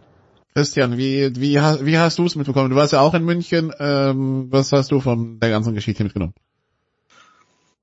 Ja, also ich habe, äh, äh, also natürlich ist es eine, es ist eine beeindruckende Nummer gewesen. Das, das muss man, glaube ich, ohne, ohne Zweifel sagen. Und ich, ich meine, wenn man jetzt eine absolut repräsentative Umfrage unter uns vier gemacht hätte, ähm, dann hätte man, also Deutschland war überfällig für ein Spiel.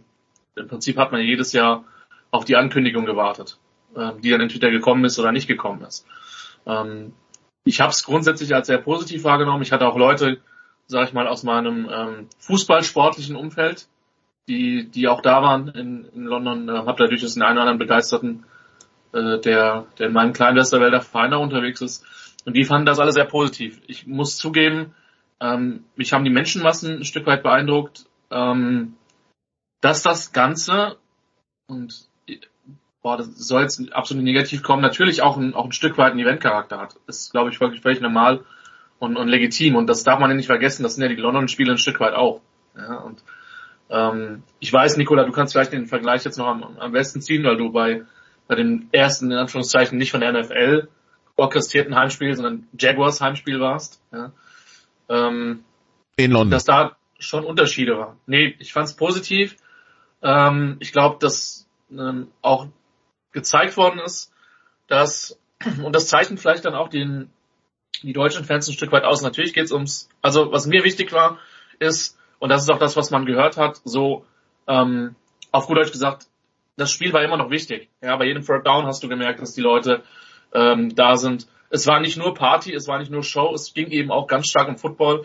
Und ich glaube, dass viele in den Staaten auch einfach gemerkt haben, ähm, gerade weil, weil Football in Deutschland eben auch schon eine gewisse Historie hat, ähm, dass, dass die Fans durchaus ein gewisses Knowledge mitbringen und ähm, dass jetzt nicht reine Leute sind, die, ähm, die denken, ey da sind 80.000 Leute oder vielleicht zwei Millionen auf den Straßen gefühlt und wir machen jetzt hier nur eine reine Party. Und es ging auch immer noch um Spielen. Das ist das, was mir, mir wichtig war und ich glaube, das ist das, was hoffentlich auch die, die National Football League mitgenommen hat.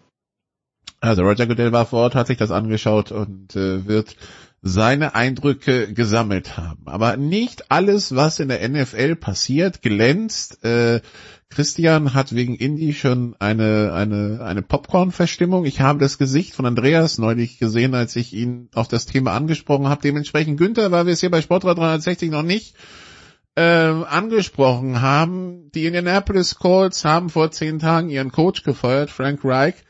Ähm, das Ende einer etwas komischen Saga dessen, aber das, das dachten wir und dann haben sie mit Jeff Saturday ihren ehemaligen Center zum Coach gemacht, der bis auf ein bisschen Highschool noch nie gecoacht hat. Ähm, es ist fantastisch. Er ist ungeschlagen. Nein, also äh, was soll man dazu sagen? Es ist äh, bedauerlich für Frank Reich, es ist bedauerlich für die Indianapolis Colts, dass diese Entwicklung gekommen ist, aber wir glaube ich sind uns einig, dass dieser äh, sehr überraschende und plötzliche Rücktritt von Andrew Luck äh, ein, einen, einen logischen Aufbau einer Franchise komplett auf den Kopf gestellt hat. Äh, das musst du erstmal verarbeiten und verkraften. Jetzt, äh, das hat offensichtlich mit mehreren Versuchen nicht funktioniert. Jetzt geht man diesen Weg.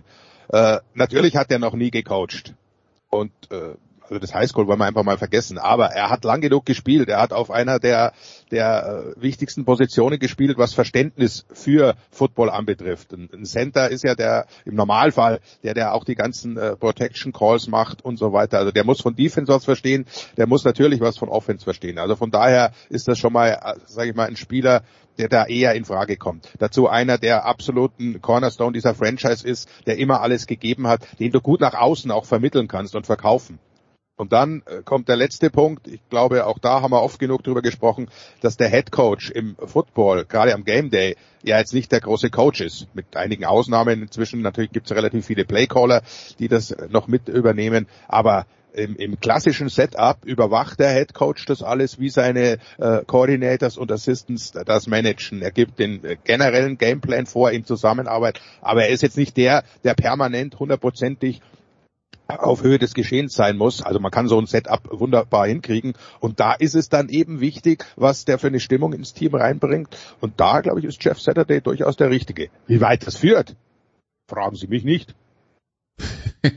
Nun, nun, ist es ja so, also selbst die Pressekonferenz hatte ja was, Andreas, nämlich wo sich der ohnehin stellt und sagt, zum Glück war noch zu haben und Jeff Saturday meinte, die erste Frage, die er quasi gestellt hätte, als man ihm den Job angeboten hat, wäre gewesen, warum ich? Und äh, ja, das ist, äh, es ist, ja, es ist fantastisch anzuschauen, aber wir haben, zum- wir scheinen zumindest unsere Bestätigung zu haben, dass das Ganze schon die ganze Show die Wochen davor vom Owner ausging, ne? Ja, aber ich glaube, das hat auch tatsächlich niemand, ähm, äh, niemand bezweifelt. Und äh, die Show begann in der vergangenen Saison, als der Owner am Ende der Saison darauf bestanden hat, Carson Wentz zu feuern. Zugegebenermaßen, die letzten zwei, zwei, drei Spiele von Carson Wentz bei den Colts in der vergangenen Saison waren nicht gut und da war halt diese äh, Unfall am letzten Spieltag in Jacksonville gegen eines der schlechtesten Teams der Liga, wo die Colts einen Sieg gebraucht hätten, um ähm, sich für die Playoffs zu qualifizieren und alle haben gedacht, das schaffen die locker, weil wir dürfen nicht vergessen, im Lauf der vergangenen Saison hat erstens Carson Wentz teilweise gut gespielt und wenn man das Gesamtprodukt letzte Saison betrachtet, ist seine Bilanz auch nicht schlecht gewesen.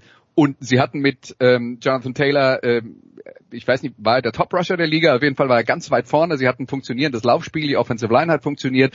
Da war im Prinzip alles da und zwischenzeitlich hat man die Colts in der vergangenen Saison auch als ernsthaften Super Bowl-Anwärter gesehen. Das ist dann am Ende auseinandergefallen und ähm, dass Carson Wentz dann quasi gefeuert wurde, das ging schon auf den äh, Besitzer zurück, Jim Irsay. Ähm, dann kam halt äh, die nächste Entscheidung mit Matt Ryan und nachdem das nicht sofort funktioniert hat, hat Ursay dann halt wieder eingegriffen. So nach dem Motto, ich habe jetzt die Nase voll mit von dem ganzen Kram. Man kann natürlich auch verstehen, ähm, dass er frustriert ist, weil auch vor dieser Saison haben viele Leute auf die Colts geschaut und haben gesagt, okay, die haben ein super Laufspiel, die haben eine starke Offensive Line. Receiver, äh, da haben sie ein bisschen was in der Draft getan. Matt Ryan ist auf jeden Fall zuverlässiger als Carson Wentz und wir glauben, dass die Colts mindestens ein Playoff-Anwärter sind. Was ja dann leider so nicht funktioniert hat, wie sich das alle erwartet haben. Und man merkt halt, der Geduldsfaden vom Owner ist mit jeder enttäuschten Erwartung immer kürzer geworden und das ist jetzt das, äh, das Endresultat. Und man muss sich ja vor allen Dingen die Gedanken machen, wie soll sowas in der Zukunft aussehen, weil er hat einen General Manager, Chris Ballard, der eigentlich über die Jahre hinweg immer wieder gelobt wurde für die Art und Weise, wie er das Team aufgebaut hat. Und dem hat er jetzt diverse Entscheidungen, zum Beispiel den Head Coach, aus der Hand genommen. Und wenn du sowas tust, hast du eigentlich ähm, die Basis für eine Zusammenarbeit schon untergraben. Und da muss man dann halt mal gucken. Also möglicherweise hat Ursay jetzt dann halt aus der Enttäuschung äh, etwas, was eigentlich über einen relativ langen Zeitraum ganz gut funktioniert hat, äh, komplett äh, äh, kaputt geschossen. Muss man sehen. Ja, aber ähm, letzten Endes ist, glaube ich, das große Problem, und das hat keiner kommen sehen vor dieser Saison, die Offensive Line, die als eine der besten der Liga galt und wo die Colts auch mehr investiert haben als alle anderen Teams der Liga. Sie haben wirklich sehr viele Ressourcen in die Offensive Line gesteckt. Die ist komplett auseinandergefallen. Und man fragt sich, wie konnte das passieren? Und das hat auch, da kann mir keiner kommen und sagen, ich habe das vor der Saison kommen sehen. Das hat keiner prognostiziert. Sind alle davon ausgegangen, dass das funktioniert und dass das Laufspiel funktioniert und dass es nur darum geht, den richtigen Quarterback zu finden. Christian, wir haben, glaube ich, in einer der ersten Sofa-Quarterback-Sendungen diese Saison drüber gesprochen, wie, wie heiß ist der Sitz für, für Frank Reich, nachdem es irgendwie so gar nicht funktioniert hatte zu Saisonstart. Und irgendwie wart ihr beide ja optimistisch, dass, äh, dass das eigentlich ganz gut laufen wird. Und dann innerhalb von ein paar Wochen ist es wirklich südwärts gegangen, die ganze Nummer. Also zu sagen, also erstmal würde ich ein bisschen widersprechen. Man hat nicht gedacht, dass die Offensive Line so ein komplettes Desaster ist. Ja, da bin ich bei Andreas. Ähm, dass das keine optimale Konstellation ist, das war vielleicht schon ein bisschen vorhersehbar. Ähm, weil ähm, zugegebenermaßen gab es dann auch noch entsprechende Ausfälle, klar, darf man nicht vergessen. Ähm, aber ähm, das war, das war mit Sicherheit keine, keine Wunschkonstellation. So, das, das glaube ich, muss man schon an der Stelle sagen. Und ähm, ja, ich war optimistischer, weil ich die Mannschaft eben auch wie Andreas auf gut Deutsch gesagt besser gesehen hatte. So, das, das definitiv. Und ähm, die hatten dann zum Teil Ausfälle auf Wide Receiver. Ähm, und wie gesagt, das ganze Ding hat wirklich zum Teil echt gewirkt halt wie ein Trainwreck. Und das, ähm, das, das ist tatsächlich so. Ähm, ja, ich kann nachvollziehen, wenn Günther sagt, so, ähm, Äh, natürlich ist der Head Coach im Wesentlichen ein, auch ein Manager, Manager von Menschen, klar. Aber ähm, ich weiß nicht, die Räder sind sehr schnell abgefahren und Matt Ryan sah für mich sehr shot aus, muss ich sagen. Ähm, wie gesagt, es hat halt nicht geholfen, dass du, dass du dann zum Teil, ähm, wie gesagt, viele Verletzungen hattest. Ähm, Receiving Core weiß ich nicht wirklich, wo da der, der Plan hin, hinging oder hingehen sollte. Ähm, in, in Indianapolis. Ähm, Rookie, den Rookie fand ich ziemlich gut, ähm, oder finde ich nach wie vor ziemlich gut. Ähm, Pierce, der da, der da unterwegs ist, aber ich weiß nicht, es wirkt halt wie ein unglückliches Team und jetzt, jetzt scheint es halt gerade so zu sein, dass halt der Owner die Entscheidung trifft. Und ähm, ich glaube, das macht es halt jedes Mal kompliziert. Ja? Also wenn ähm, ähm, wenn du das Gefühl hast, dass es dann nur noch Ursay ist, der sich ja auch noch eine Baustelle aufgemacht hat mit seinen Kommentaren Richtung Washington. Und ähm, ja, es, es wird sich, es wird sich zeigen, wie es weiter ausgeht, aber es wirkt momentan wie eine, wie eine Franchise, die ziemlich im, im Umbruch ist ähm, oder vielleicht jetzt einen Umbruch starten müsste. Ich hatte sie als Außenseiter gesehen vor der Saison. Ähm, diese Wenz-Nummer habe ich noch verstanden, weil das total downhill gegangen ist und der jetzt auch in Washington nicht zwingend überragend spielt.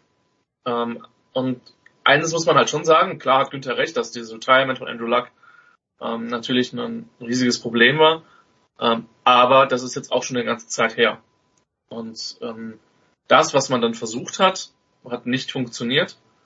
Und ich meine, die, die, die AFC South ist so schwach, dass die selbst mit einem Run, also Tennessee erschreckt mich nicht, Jacksonville erschreckt mich nicht und, und Houston auch nicht, dass die selbst mit einem Run sogar noch Richtung Playoffs kommen können. Aber ich denke, wir sind uns einig, dass es dann halt normalerweise unter normalen Umständen kein Contender sein wird.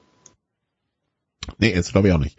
Äh, aber erstmal geht's hier, haben sie jetzt am Wochenende Philadelphia zu Gast. Äh, da müssen wir, da kommt ja der, da kommt ja ein ernsthafter Titelanwärter, da auch wenn sie jetzt ihr erstes Spiel verloren haben. Ähm, Günther natürlich am Sonntag dann auch noch Vogelwild, das Ende von Minnesota gegen Buffalo. Ähm, ja, Buffalo jetzt allerdings mit drei Niederlagen und Minnesota turnt weiter da oben mit. Ähm, ich glaube, wir, ich glaube, die wenigsten hätten vor der Saison gesagt, dass für Minnesota nach dem Spiel gegen Buffalo 8 und 1 ist. Ganz sicher, also ich nicht. Wahrscheinlich viele andere auch nicht. Kommt halt darauf an, wie viele Primetime-Spiele äh, Kirk Cousins noch bekommt. Äh, da sieht's ja dann nicht so gut aus. Nee, Spaß beiseite, das ist schon äh, beeindruckend. Ähnlich wie man vielleicht Indianapolis, äh, mir ging's ja ähnlich, äh, überschätzt hat, die, die besser gesehen, als sie eigentlich sind. Wobei man natürlich mit, mit, mit dem Ausfall von Leonard, dem einen der besten Linebacker der ganzen Liga, das kommt ja auf der anderen Seite noch dazu. Aber die haben wir gut gesehen und so sieht man eigentlich traditionell Minnesota immer vielleicht ein bisschen schlechter als sie sind, äh, weil sie spielen einfach so locker ihr Ding da runter. Du hast immer die Zweifel mit Kirk Cousins, ist er wirklich der äh, große Quarterback, der er sein möchte. Dann war Double J plötzlich mal äh, ein paar Wochen nicht zu sehen, haben andere aufgefangen. Dann, dann holen sie jetzt noch Hockerson dazu. Ja, okay, aber, aber was soll der eigentlich da und so weiter. Es, es ist äh, läuft so ein bisschen unterm Radar, was natürlich super ist. Sie haben Green Bay mit in, in, in ihrer Division, äh, die äh, Stoff genug bieten, Woche für Woche in, in dieser Liga. Das liegt ihnen, glaube ich, ganz gut. Die Frage ist dann wirklich, äh, was passiert in Minnesota, wenn sie äh, wenn es halt in die Playoffs geht, das wird ja Cousins dann immer auch nicht zu Unrecht nachgesagt, dass er da dann plötzlich einen Leistungsabfall hat, aber vielleicht äh, ist das ja dann genau die Stärke äh, des, des neuen äh, Coaching-Staffs, daran zu arbeiten, dass das ganze Team ihn trägt. Und solche Erfolge wie jetzt äh, in Buffalo, äh, die bauen natürlich ein Team auf und die geben dir auch irgendwo so das Gefühl, äh, wir werden schon irgendwie richten. Das, das Ding biegen wir noch hin, weil das, das ist schon ein, ein Momentum, was sie da mitnehmen. Äh, verloren, dann gewonnen vermeintlich, dann doch Ausgleich. Also das ging so hin und her, diese Achterbahnfahrt. Das, das baut dich enorm auf. Die Vikings sind 8 und 1, Andreas, die, die Buffalo Bills sind 6 und 3, der, der direkte Sieg gegen die Chiefs ist erstmal verspielt, jetzt müssen sie wieder hoffen, dass die Chiefs irgendwie ein Ei legen. Jetzt kommen die Browns und unter Umständen kommen auch zwei Meter Schnee, das wäre auch nochmal spannend jetzt am Wochenende. Ähm, ja, und wenn die äußeren Bedingungen halt äh, eine Rolle spielen, dann muss man halt äh, auch ganz klar sagen, dass das, was wir dann vorher denken über die relative Stärke der jeweiligen Teams gegeneinander, ähm, dann das ähm, trifft dann halt vielleicht auch nicht mehr zu, weil manches, was wir als die äh, Stärken der Teams sehen, sind halt unter schwierigen Witterungsbedingungen äh, eben nicht mehr unbedingt die Stärken der Teams. Wenn wir davon reden, dass äh, Josh Allen jetzt ähm, zum Beispiel als Quarterback bei den Buffalo Bills, den haben die allerdings tatsächlich auch für solche Situationen gedraft. Also es war mit ein Verkaufsargument angeblich, dass man gesagt hat, der hat so einen starken Arm. Wir wissen, dass wir bei uns zu Hause in Orchard Park ähm, oft schwierige Witterungsbedingungen haben mit, mit äh, Schnee, Regen und vor allen Dingen starkem Wind und äh, Josh Allen ist halt einer der wurfkräftigsten Quarterbacks der NFL und da sollte er ähm, dann eben auch in der Lage sein, besser mit solchen widrigen Bedingungen umzugehen als äh, viele andere Quarterbacks in der äh, NFL, die eben nicht so äh, hart werfen können. Aber trotzdem, äh, das Wetter kommt dazu und das macht die ganze Sache unberechenbar. Deswegen ja, mu muss man nicht so hoch hängen. Für die Buffalo Bills ist halt ärgerlich, dass sie ihre gute Ausgangsposition im Playoff-Rennen äh, jetzt so ein bisschen verspielt haben, weil das halt am Ende dazu führen wird, dass man relativ viele Auswärtsspiele bestreiten muss gegen gute Teams in den Playoffs und im Zweifelsfall dann halt auch in Kansas City auswärts spielt. Ähm, bei dem großen Duell in der AFC zwischen den auf dem Papier beiden besten Teams, also ich denke mal weiter in diesem äh, in diesem Rahmen äh, und äh, ja, wenn das dann halt passiert, ist natürlich kein Heimrecht zu haben Nachteil und da sind sie halt derzeit auf Kurs. Ja, also wie, das mit den zwei Metern Schnee ist auch nicht übertrieben irgendwie. Dieser Lake-Effekt ist in Buffalo immer sehr ausgeprägt und äh, könnte dieses Wochenende wieder zuschlagen. Wenn kalter Wind über den warmen See kommt, das Wasser rauszieht und es dann quasi in Buffalo als Schnee ablegt, äh, da liegt Buffalo wohl sehr, also je nachdem wie man es dann mit Schnee hat, sehr günstig oder sehr ungünstig, was Ah. das betrifft. Nik Nikola Kachelmann gerade in, mit der Wettervorhersage fürs Wochenende. Nee, der Lake-Effekt, nee, der Lake-Effekt, da brauche ich, da brauche ich keinen Kachelmann für. Das kann ich auch so. Ja, du Äh, bist der Kachelmann. Ach so, ja. Nicht, nicht zu verwechseln mit dem Carnel Lake-Effekt. Kleiner Steelers-Scherz zwischendrin. Gut, dann wäre noch die Frage, wer, wer macht was am Wochenende und Andreas, was hören wir beim Musikradio?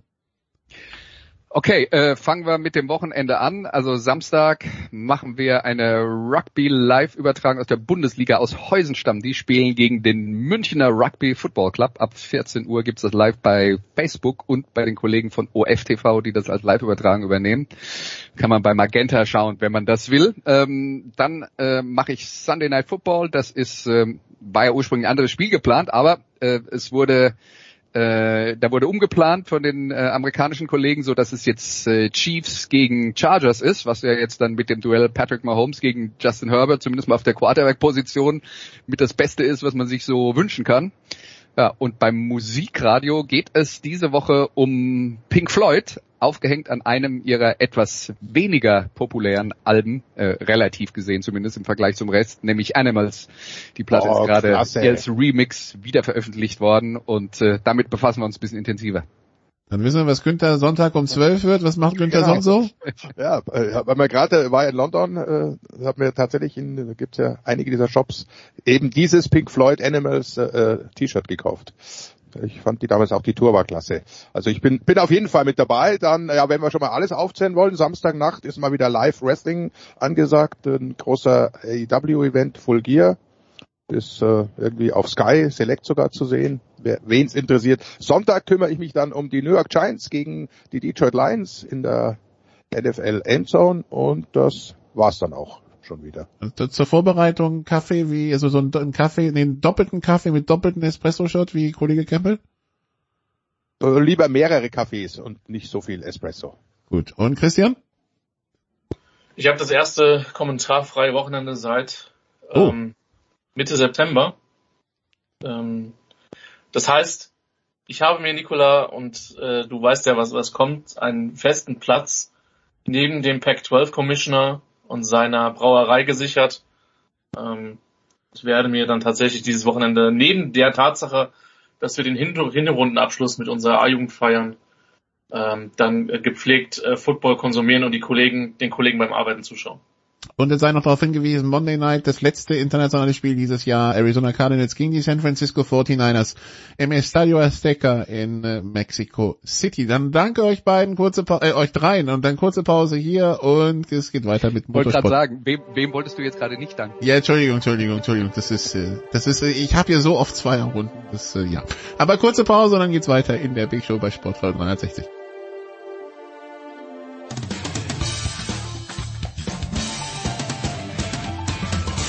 Hey, this is Dennis Jenner and you're listening to Sport Radio 360. Big Show 586 bei Sportradio 360. Wir sind angekommen im Motorsport, definiert diese Woche als Formel 1 und wir haben wieder den, die beiden Stefans in den Leitungen. Zum einen Stefan de Voice Heinrich. Hallo de Voice. Ich grüße dich nach Hamburg. Ähm, Also bei uns sind keine äh, Laubbläser oder irgendwelche anderen wilden Generatoren im Hintergrund äh, unterwegs. Wir haben hier wunderbares Wetter. Ich glaube in LA, lieber Stefan, dürfte es eh nicht sein. Sonnig, oder? Das Ja, bayerische sonnig, in LA. aber, aber so ein bisschen mit Regen. also eher Regen, ohne Sonne. Sie haben Okay. seine Stimme erkannt. Stefan Ehlen ist auch dabei. Hallo Stefan. Servus. Ja, die beiden dürfen weiter in ihren Sitzen bei Sportradio 360 ihre Runden drehen, wie auch eigentlich alle bei Sportradio 360 ihre Runden drehen dürfen. Ähm, Stefan, seit heute Morgen wissen wir, äh, einer wird nächstes Jahr keine Runden mehr im Haas drehen. Das ist Mick Schumacher. Hülkenberg wird fahren. Äh, jetzt lass uns einfach mal aus der Schumacher-Perspektive anfangen. Ist das jetzt äh, die Kategorie lieber ein Ende mit Schrecken als ein Schrecken ohne Ende? Weil ich meine, die letzten Wochen wurde es ja irgendwann anstrengend. Ja, es wurde irgendwann anstrengend und man hat es jetzt auch sehr lange rausgezögert insgesamt. Ich glaube, eigentlich war man sich schon recht früh darüber im Klaren, dass man es vielleicht so nicht mehr haben will, wie es jetzt gelaufen ist mit Mick Schumacher. Und ja, also man kann, glaube ich, sagen, man hat es jetzt doch äh, sehr strapaziert insgesamt mit der Entscheidung. Und jetzt ist sie getroffen, jetzt wissen wenigstens alle, wie es weitergeht oder nicht weitergeht. Das ist ja die gute Sache an der Geschichte. Ja, wir haben auch die ganze Zeit darüber philosophiert schon, was sind die Gründe oder was könnten die Gründe sein. Jetzt liegen sie so ein bisschen da und vor. Günter Steiner hat sich ja auch geäußert. Unterm Strich bleibt halt, Mick Schumacher hat irgendwo die Erwartungen nicht erfüllt und das ist auch fair enough, das muss man so sagen, im zweiten Formel 1 Jahr. Da hätte man, glaube ich, damit gerechnet, dass er solche Glanzpunkte halt vielleicht setzt, wie sie Magnussen gesetzt hat und das hat er halt nicht geschafft, das muss man einfach so sagen. Und es ist halt ein schnelllebiges Geschäft, es kommt auf Ergebnisse an und da hat er halt zu wenige vorzuweisen gehabt. Und ja, das zeigt im Prinzip eigentlich auch, wenn man einen Blick hat auf das Feld nächstes Jahr. Es sind ja noch neun andere Teams da, aber als irgendwo klar wurde, und das war ja schon im August, September dann ein Thema, dass Mick Schumacher unter Umständen keinen Platz mehr kriegt, da waren noch einige Plätze frei und da gab es aber nicht jemanden, der gesagt hat, komm, dann lasse ich mir dieses Juwel nicht entgehen, sondern nehmen wir den.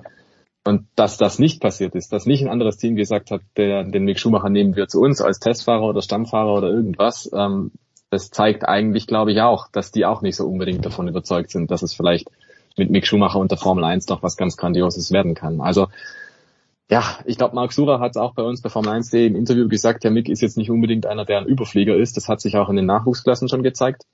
Da hole ich jetzt noch kurz aus. Und er hat in der Formel 3 gewonnen, das ist korrekt. Er hat in der Formel 2 gewonnen, das ist auch korrekt. Allerdings ist Mick Schumacher immer in Top-Teams gefahren. Als Ferrari-Nachwuchsfahrer war er bei Prema, das ist eine super tolle Mannschaft. In den Nachwuchsformeln sind es ja Einheitsautos, ja, grundsätzlich, aber jeder, der die Nachwuchsformeln so ein bisschen verfolgt, weiß, ja, da ist nicht ein Auto wie das andere, sondern es kommt schon entscheidend auf die Vorbereitung an, auf die Abstimmungsarbeit und auch auf das Budget, was du hast zum Testen, zum eben die Mitarbeiter haben, die da mitwirken und so. Und da ist es ein gigantischer Vorteil, im Top-Team zu sein. Und selbst da hat Schumacher zwei Jahre gebraucht. Zwei Jahre, das ist völlig in Ordnung. Aber es gibt halt auch Fahrer, die in einem Jahr durchmarschiert sind. Zum Beispiel Oscar Piastri, der nächstes Jahr in McLaren sitzt, der hat die Formel 3 gewonnen, der hat die Formel 2 gewonnen, jeweils im ersten Versuch. Oder George also Russell. Oder ein Russell, ja. Das ist also nochmal eine ganz andere Hausnummer sozusagen. Und wir haben auch immer wieder gesehen, da kann zum Beispiel auch der, der Papa von äh, Kevin Magnussen ein Lied davon singen. Der ist auch durchmarschiert durch die Nachwuchsklassen, dann kam die Formel 1 und äh, auf einmal war halt dann dieses riesen Supertalent nicht mehr so da. Also das heißt, man kann es nicht notwendigerweise immer von transferieren von Nachwuchsklasse auf Formel 1 und umgekehrt. Und jetzt muss man halt irgendwo festhalten, Haas hat sich mehr erwartet von Mick Schumacher. Das hat Mick Schumacher in dieser Form nicht geliefert und jetzt kriegt er halt keine dritte Chance mehr. Und ja, dann muss man das, glaube ich, so akzeptieren auch. Nun lese ich natürlich viel Meinungen diese die, heute Morgen The Voice. Ähm, Marc Sura hat äh, Stefan schon angesprochen. Wir, wir haben auch eine Meinungsäußerung von Ralf Schumacher, wobei der ist vielleicht nicht ganz so neutral in der Perspektive. Was äh, The Voice, was machen wir jetzt mit der ganzen Geschichte? Also wie wie also wie sehr ist die Tür für Schumacher jetzt zu? Na, die ist jetzt für nächstes Jahr äh, ziemlich sicher zu, denn ähm, diese minimale Chance, die es dann noch gibt, äh, falls Logan, Logan Sargent jetzt am kommenden Wochenende beim Finale der Formel 3 Meisterschaft tatsächlich nicht noch die notwendigen Ergebnisse liefert, um tatsächlich äh, die notwendigen Punkte für die Superlizenz zu bekommen. Das ist relativ unwahrscheinlich. Auch Williams hat ihn ja durchaus unter anderem in Brasilien schon ausführlich fahren lassen und wird jetzt auch ihn wieder einsetzen am Freitag in Abu Dhabi. Also sie werden alles tun, damit tatsächlich wieder ein US-Amerikaner, äh, wenn auch ein junges Talent, wieder in der Formel 1 haben, was bei drei US-Grand Prix im nächsten Jahr natürlich auch absolut nachvollziehbar ist. Äh, Ich glaube aber, dass tatsächlich Mick durchaus Lerneffekte gezeigt hat, auch wenn die Zahlen, und das hat der Stefan gerade deutlich gesagt, klar gegen ihn sprechen. Äh, Magnussen hat in diesem Jahr in 21 Grand Prix äh, Wochenenden 25 WM-Punkte geholt äh, und ist sechsmal in die Punkte gekommen und Schumacher ist zweimal in die Punkte gekommen, hat zwölf Zähler geholt. Im Quali-Duell ist es 6 zu 15, liegt also Mick auch hinten.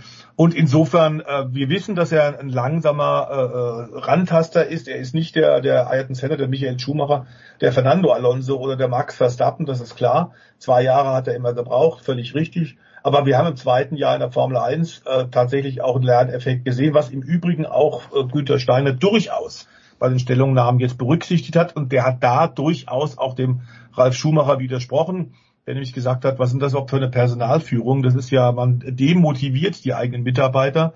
Unter so einem Druck kann ja keiner sich wirklich entfalten.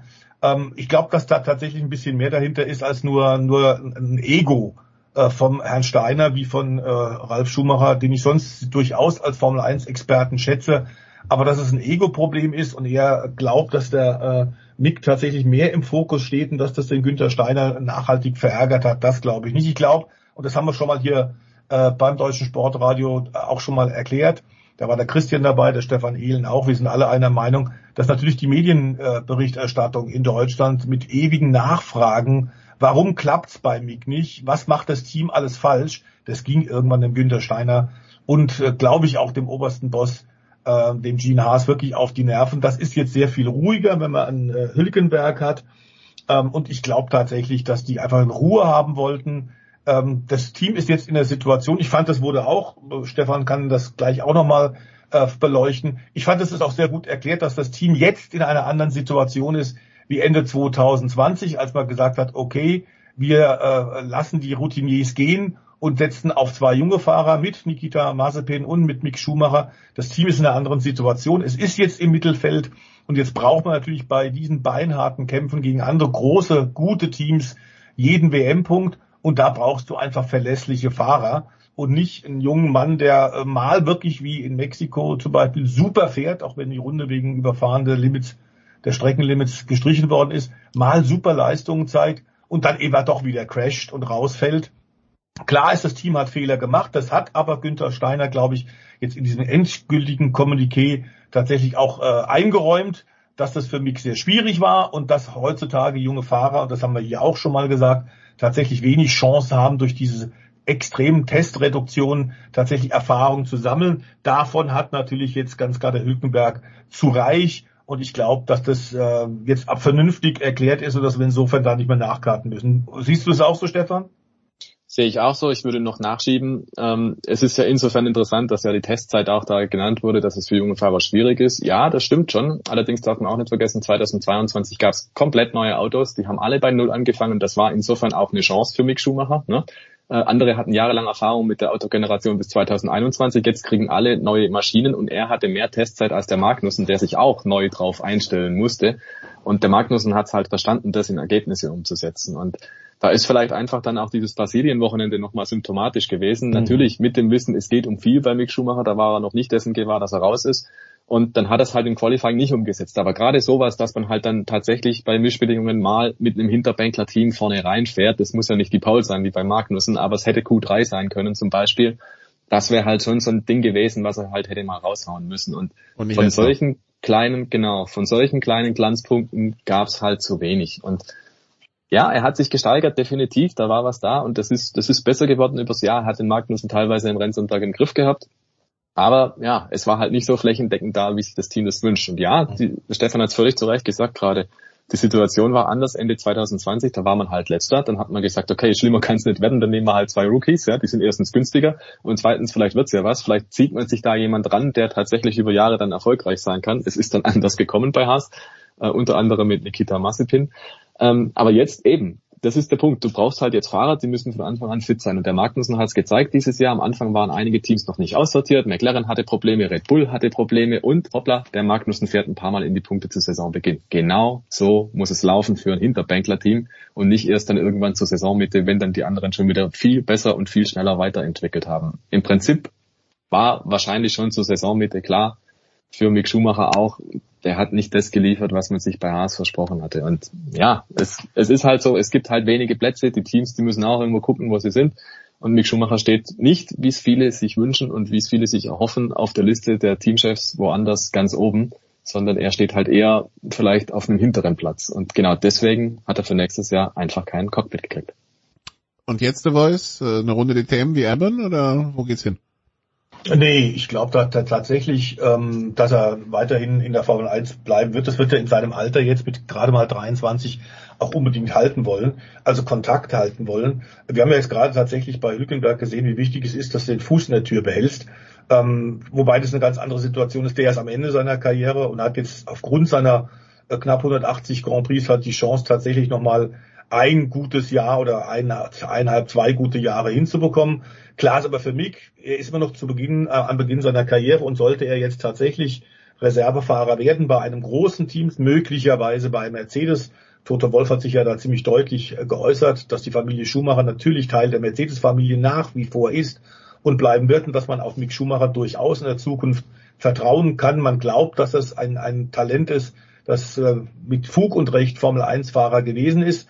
Also momentan hat sich bei Mercedes ja auch einiges verschoben, weil Nick de Vries jetzt im nächsten Jahr fahren wird. Der war Test- und Reservefahrer, weil Stoffel van Dorn tatsächlich jetzt auch äh, nicht mehr da zur Verfügung steht äh, als Reservefahrer. Mercedes braucht da einen. Und da könnte natürlich der Mick Schumacher in so einem großen Top-Team, das mehrfach die Konstrukteurs-WM gewonnen hat, das mit Hamilton und mit George Russell, auch super besetzt ist, könnte als Fahrer tatsächlich, als Ersatzmann äh, wunderbar glänzen, könnte eine Menge lernen, sehr viel mehr als bei Haas. Ähm, und er wäre tatsächlich ja dann auch äh, Reservefahrer für den Fall, dass man Lewis Hamilton an, nicht fahren kann, dass ein George Russell Probleme hat oder eben auch Fernando Alonso oder, oder Lance Stroll bei Aston Martin oder Logan Sargent oder Alex Albon, denn diese Teams Williams und Aston Martin haben momentan auch noch keine Reservefahrer nominiert. Also da wäre dann durchaus die Chance, dass er noch ein paar richtige Grand Prix Starts oder Rennkilometer bekommt. Und dann muss man sowieso sehen, nach der nächsten Saison 2023, wie sieht's da aus mit der Hoffnung, dass vielleicht tatsächlich auch Audi mit der Übernahme vom äh, Alfa Romeo Sauber Team, das dann ja wieder sauber äh, wahrscheinlich heißen wird, wenn Alfa Romeo ausscheidet, wie es dahin geht ab 2026, würde Audi natürlich gerne einen deutschen Formel 1 Fahrer mit dabei haben. Dann wäre das natürlich von einem Reifegrad her, so Mick Schumacher sich entsprechend weiterentwickelt und die Chancen bekommt, wäre das natürlich eine tolle Kombination, das wäre sicherlich ein Ziel. Gut. So viel da zu Mick Schumacher und äh, schauen wir mal. Ja, gut. Äh, Stefan, weil ja hier jetzt auch dadurch, dass er Teamkollege war, viel von Magnussen gesprochen wurde. Ja, die Pole geholt äh, im Sprint, gut, das dann nicht reicht, ist auch klar. Und am Sonntag dann nach Kurve ein Schluss. Also wie, wie, was ist denn da das Fazit? Das Fazit ist im Prinzip, dass er das gemacht hat, was drin war. Also er hat eine Sensation gemacht, eine totale Überraschung im Qualifying mit dem perfekten Timing und natürlich der profitiert davon, dass seine Box die hinterste ist in der Boxengasse. Mhm. Also sozusagen, dass Haas im Jahr davor schlecht war, kam jetzt dem Haas-Team zugute, weil nach Konstrukteurswertung wird immer sortiert und die schlechtesten stehen meistens ganz hinten in der Boxengasse, so war es in Brasilien. Und deswegen war er der Erste auf der Strecke, als es darum ging, diese eine Runde hinzukriegen. Und das hat er geschafft. Also das ist schon mal, würde ich sagen, Boxtick, ähm, Sensation hingekriegt auf jeden Fall. Dann im Rennen, im Sprint, muss man sagen, glaube ich, wenn er da noch Punkte mitnimmt, hat er es gut gemacht. Und das hat er geschafft mit Platz 8, gerade noch ein Zähler. Das war das Ziel von Günter Steiner auch vorgegeben, dass man nicht komplett nach hinten fällt und man muss einfach realistisch sein auf trockener Strecke. Da kann er nicht viel machen, wenn da irgendwie ein Red Bull von hinten kommt, selbst McLaren und wie sie alle heißen. Das ist halt Dacia ähm, gegen, ne? Also wahrscheinlich. Genau, das ist halt zweite Liga, das muss man einfach sehen und wenn er da den achten Platz reinbringt, ist es gut. Und dann im Grand Prix völlig unverschuldet. Der Ricciardo hat halt was probiert, was nicht funktionieren kann und hat beide aus dem Rennen rausgenommen. Also da kann man dem Magnussen keinen Vorwurf machen. Und insofern finde ich, es ist vielleicht auch so manchmal im Sport generell und in Formel 1 auch. Es kommt nicht nur darauf an, dass man am Ende halt diese Punkte dann auch auf dem Konto hat, sondern dieser Fingerzeig, ne, dass man auch mal sich gemeldet hat, dass man gesehen hat, hoppla, der Haas, ist auf einmal in den Schlagzeilen diese Pole Position, die der Magnussen da eingefahren hat, die hat schon eine Strahlkraft. Also das ist nicht einfach nur Schall und Rauch jetzt, weil das Wochenende rum ist, sondern das ging durch die Medien. Das war eine Überraschung. Das ist was Außergewöhnliches. Sowas wird transportiert. Wir reden ja auch immer von irgendwie Medienwirksamkeit und so. Und so ein Ergebnis, was nicht einfach nur ist, ach, es hat schon wieder der Red Bull gewonnen, ähm, sowas fällt halt auf. Und naja. Tut der Formel 1 auch gut. Tut der Formel 1 gut und tut sicherlich auch dem Geschäft von Gene Haas gut. Und, ne? Aber ist es ein. Reifeprozess bei Haas für Magnussen? Also nicht mehr so der Rüpel wie vorher? Ja, Mai Rüpel, der hatte natürlich auch mal ein paar kantige Jahre drin. Ähm, der ist immer noch ziemlich kantig unterwegs, glaube ich. Ja, es kommt auf die Möglichkeit an. Also schauen wir mal, wie es mit Hülkenberg läuft nächstes Jahr. Die zwei waren sicher nicht ganz grün in der Vergangenheit, ähm, aber ganz grundsätzlich glaube ich, der Magnussen ist ein bisschen relaxter geworden. Da war ja ein Jahr in Amerika, hat glaube ich ein bisschen eine andere Perspektive jetzt und sofern er auch wieder sieht, es geht was mit dem Team. Ne? Also da, da ist was möglich, man kann was erreichen. Das ist nicht einfach nur hinterherfahren mit schlechtem Material. Dann glaube ich, ist auch die Einstellung ein bisschen eine andere. Ja, und er ist tatsächlich auch Vater geworden, was tatsächlich Leute etwas ruhiger werden lässt. Das ist äh, ein Fakt. Also ich habe auch mal gern, meine Mitarbeiter habe ich auch mal gesucht, ob die in festen Händen sind oder sogar verheiratet mit Kindern. Da weißt du, die sind eigentlich äh, tatsächlich verlässlicher und äh, hüpfen weniger durch die Gegend. Ich, äh, kann, ich, kann ich für den deutschen Football bestätigen, es gibt tatsächlich Fälle von absoluten Hirnverbrannten, wo du denkst, so meine Güte, die dann, die dann Väter wurden und du denkst, ah, das, es, es, ist, es gibt Licht zwischen den Ohren, ja. Also, ähm, ähm, ja, äh, ich Ja, so gut wie, wie beiden Stefans sind Väter, wir können es bestätigen, oder? Absolut. Bei uns äh, ist Licht zwischen den Ohren, hoffentlich. Bei, bei, euch würde ich unterstellen, dass es auch schon vorher da war. Bei, bei manchen Footballer oder nee, ich will das Thema jetzt auch nicht vertiefen, egal.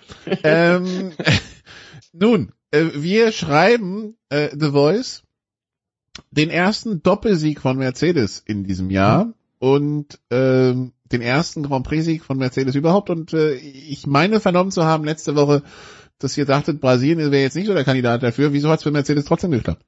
Also ich habe vor allem gesagt, ich weiß gar nicht mehr, kann mich nicht erinnern, ob der Stefan da ähnlich äh, klar war. Ich habe gedacht, aufgrund der Holperpiste ähm, und, und den Schwierigkeiten, die Mercedes immer wieder auf, auf welligen Strecken haben, ähm, was tatsächlich bei ihm besser geworden ist, das Bouncing ist weniger geworden, aber es ist immer noch da. Und ich ging davon aus, dass äh, wir in Brasilien immer wieder aufgrund der Hitze und dort und des Asphalts und des Untergrunds immer wieder jedes Jahr eigentlich neue überraschende Wellen drin haben, mehr und mehr und mehr. Ähm, ich habe gedacht, dass die deswegen da Schwierigkeiten haben. Es war eine makellose äh, Superleistung, dass die näher rankommen und ihr Auto äh, dieser revolutionäre Konstruktion tatsächlich mehr und mehr verstehen. Das haben wir allerdings in den letzten Monaten schon gesehen. Was so ein bisschen interessant ist und hinter den Kulissen äh, gerade äh, von Ferrari ein bisschen in Frage gestellt ist, wie die das mit dem Finanz Finanzrahmen, dem Kostendeckel in, in, in, in Einklang bringen können. Denn Ferrari hat die letzten Rennen tatsächlich im Grunde gar keine neuen Teile mehr bringen können und haben deutlich gesagt, ja, weil wir hatten kein Geld mehr zur Verfügung. Während Mercedes also Wochenende für Wochenende Grand Prix, Wochenende für Wochenende auch in diesen letzten Grand Prix immer wieder eine Menge neue Teile gebracht hat. Hm, äh, das wird dann in der Tat die Finanzabteilung mal zu klären haben, der vier. Äh, Fakt ist, dass sie sich diesen Sieg super verdient haben. Und man muss auch sagen, George Russell äh, schon im Sprint stark, dann im Rennen stark, schnellste Rennrunde. Ich glaube, da gibt es keine Diskussion, auch wenn Lewis am Ende gerne noch attackiert hätte. Äh, ich hatte immer den Eindruck, äh, George Russell hat genügend äh, Luft noch im Köcher, um, wenn es sein muss, auch noch zulegen zu können. Hat den im Grunde, den, den siebenfachen Weltmeister, immer außerhalb des DRS-Fensters gehalten, immer diese eine Sekunde und mehr Luft gehabt.